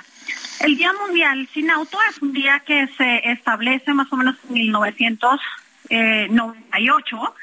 Eh, países como Gran Bretaña, Francia, entran en una dinámica de evidenciar que el modelo de ciudades que hemos desarrollado orientando eh, toda nuestra acción y nuestra infraestructura hacia lograr que los autos circulen mejor en las vías, pues no ha estado en un buen camino y nos ha dejado grandes consecuencias. ¿no? En América Latina, pues ciudades que tienen establecido este día como un día de restricción a la circulación vehicular son Bogotá y Medellín en Colombia. Ese día no circulan coches. Y en México, en el 2018, lo establecimos como, como, como el Día Nacional, más en una lógica conmemorativa y de entrar en una reflexión profunda sobre si este modelo nos está llevando a lo que realmente queremos como sociedad. Angélica, el problema es que quienes toman las decisiones no están adecuando o adaptando las ciudades para las necesidades que tenemos, ¿no? Ese es el problema. Mucha gente eh, en México hemos preguntado a nuestro auditorio, por ejemplo, si dejarían el auto y nos dicen, claro que sí, con mucho gusto, si hubiera otros sistemas alternos de transporte. Exactamente, es como la historia del huevo y la gallina, ¿no? Y es un círculo vicioso. No tengo buenas condiciones de transporte, no puedo dejar el auto. Pero la realidad nos obliga a que autoridades y ciudadanos entendamos la dinámica. En este momento nuestro modelo eh, basado en el auto nos ha llevado a tres grandes problemas. Uno que tiene que ver con fallecimientos de personas por accidentes viales, otro que tiene que ver con fallecimientos de personas por la calidad del aire y otro que tiene que ver en un eh, uso de los recursos y del espacio de manera inequitativa. Para en el mundo se están muriendo alrededor de 1.300.000 personas al año por accidentes viales. Eso es como si cada año estuviéramos exterminando una ciudad como Guadalajara, de personas que mueren en accidentes viales. En México es la segunda causa de, mortalidad en niños y jóvenes, en población entre los 5 y los 39 años. O sea, nuestros jóvenes. Uy, se nos, se nos está cortando. De, de tráfico. Bueno, Angélica, sí se nos está cortando un poco la, la llamada, pero eh, en conclusión, ¿cuál sería el mensaje a nuestro auditorio en, es, en el Día Mundial Sin Auto? Mira, yo creo que son dos cosas. Uno, el, tenemos que ser conscientes que no podemos utilizar el auto para todo y en todo momento. Y que para eso es fundamental, si eres usuario, ser responsable de que tienes un auto y que puedes, eh, y que de eso depende la vida de muchas otras personas pero para las autoridades tenemos que revertir el modelo de inversión. Las inversiones no pueden ser orientadas exclusivamente a viaductos y a infraestructura vehicular. Las inversiones tienen que ir orientadas completamente a la movilidad no motorizada, al transporte público, para que podamos hacer un menor uso del automóvil y que por tanto podamos reducir fallecimientos por accidentes viales, podamos reducir fallecimientos por calidad del aire y podamos reducir em, emisiones contaminantes que nos están generando los gases de efecto invernadero y el cambio climático. Yo quiero agradecerte, Angélica Vesga, directora ejecutiva interina del World Resources Institute en México y Colombia. Gracias por hablar con nosotros. Gracias, Sergio y Lupita. Que tengan un buen día. Igualmente. Bueno, y en estos momentos está hablando el canciller Marcelo Ebrard desde la reunión del Consejo de Seguridad de la ONU lograrse mediante el diálogo, la diplomacia y la construcción de canales políticos efectivos. No es admisible la indiferencia, como tampoco, tampoco lo es quedarse en el lamento de que hasta ahora, en el caso que nos ocupa, el Consejo de Seguridad no haya sido capaz de cumplir con su responsabilidad esencial. Las causas por las que este Consejo se puede volver disfuncional son conocidas. Corregirlas depende de nosotros. Los tiempos son propicios para plantear con toda seriedad las reformas estructurales que se requieren para ello. Señora Presidenta, Sus Excelencias, con base en su vocación pacifista, México considera que la comunidad internacional debe canalizar ahora sus mejores esfuerzos para alcanzar la paz. En tal sentido es que me permito compartir esta propuesta del presidente de México, Andrés Manuel López Obrador, para fortalecer los esfuerzos de mediación del secretario general Antonio Guterres, mediante la formación de un comité para el diálogo y la paz en Ucrania, con la participación de otros jefes de Estado y de Gobierno, incluidos de ser posible su excelencia Narendra Modi de la India y su santidad el Papa Francisco. El objetivo sería muy claro, generar nuevos mecanismos para el diálogo y crear espacios complementarios para la mediación que fomenten la confianza, reduzcan las tensiones y abran el camino hacia una paz duradera.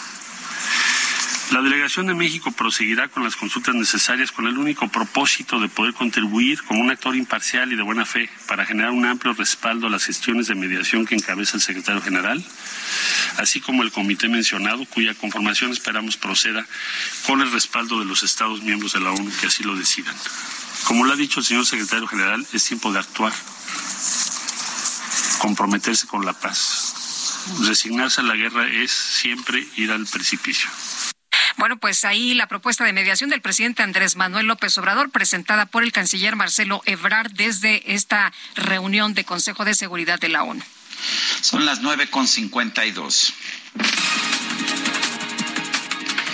El presidente Andrés Manuel López Obrador rechazó que actualmente se esté viviendo el sexenio más violento del país.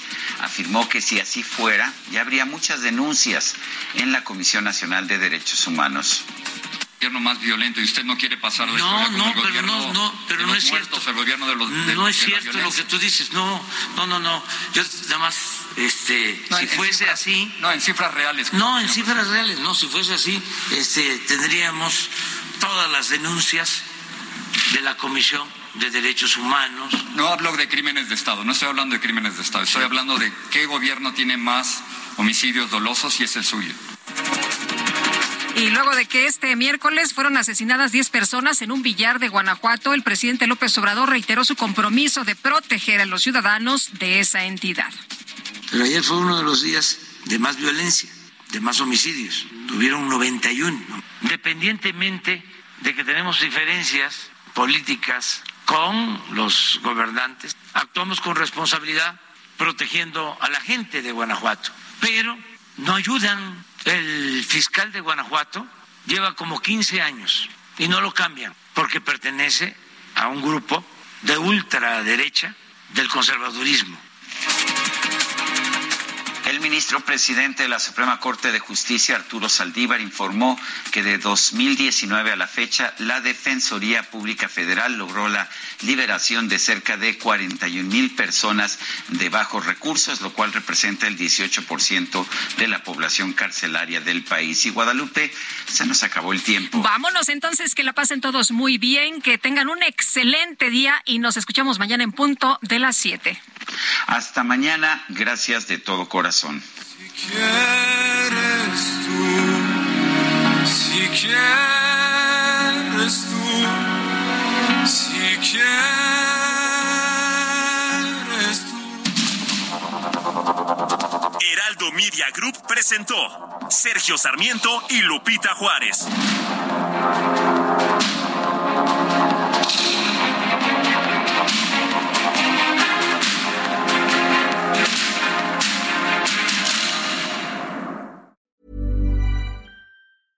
Hey, it's Paige DeSorbo from Giggly Squad. High quality fashion without the price tag. Say hello to Quince. I'm snagging high-end essentials like cozy cashmere sweaters, sleek leather jackets, fine jewelry, and so much more. With Quince being 50 to 80% less than similar brands. And they partner with factories that prioritize safe, ethical, and responsible manufacturing. I love that. Luxury quality within reach. Go to quince.com slash style to get free shipping and 365 day returns on your next order. Quince.com slash style.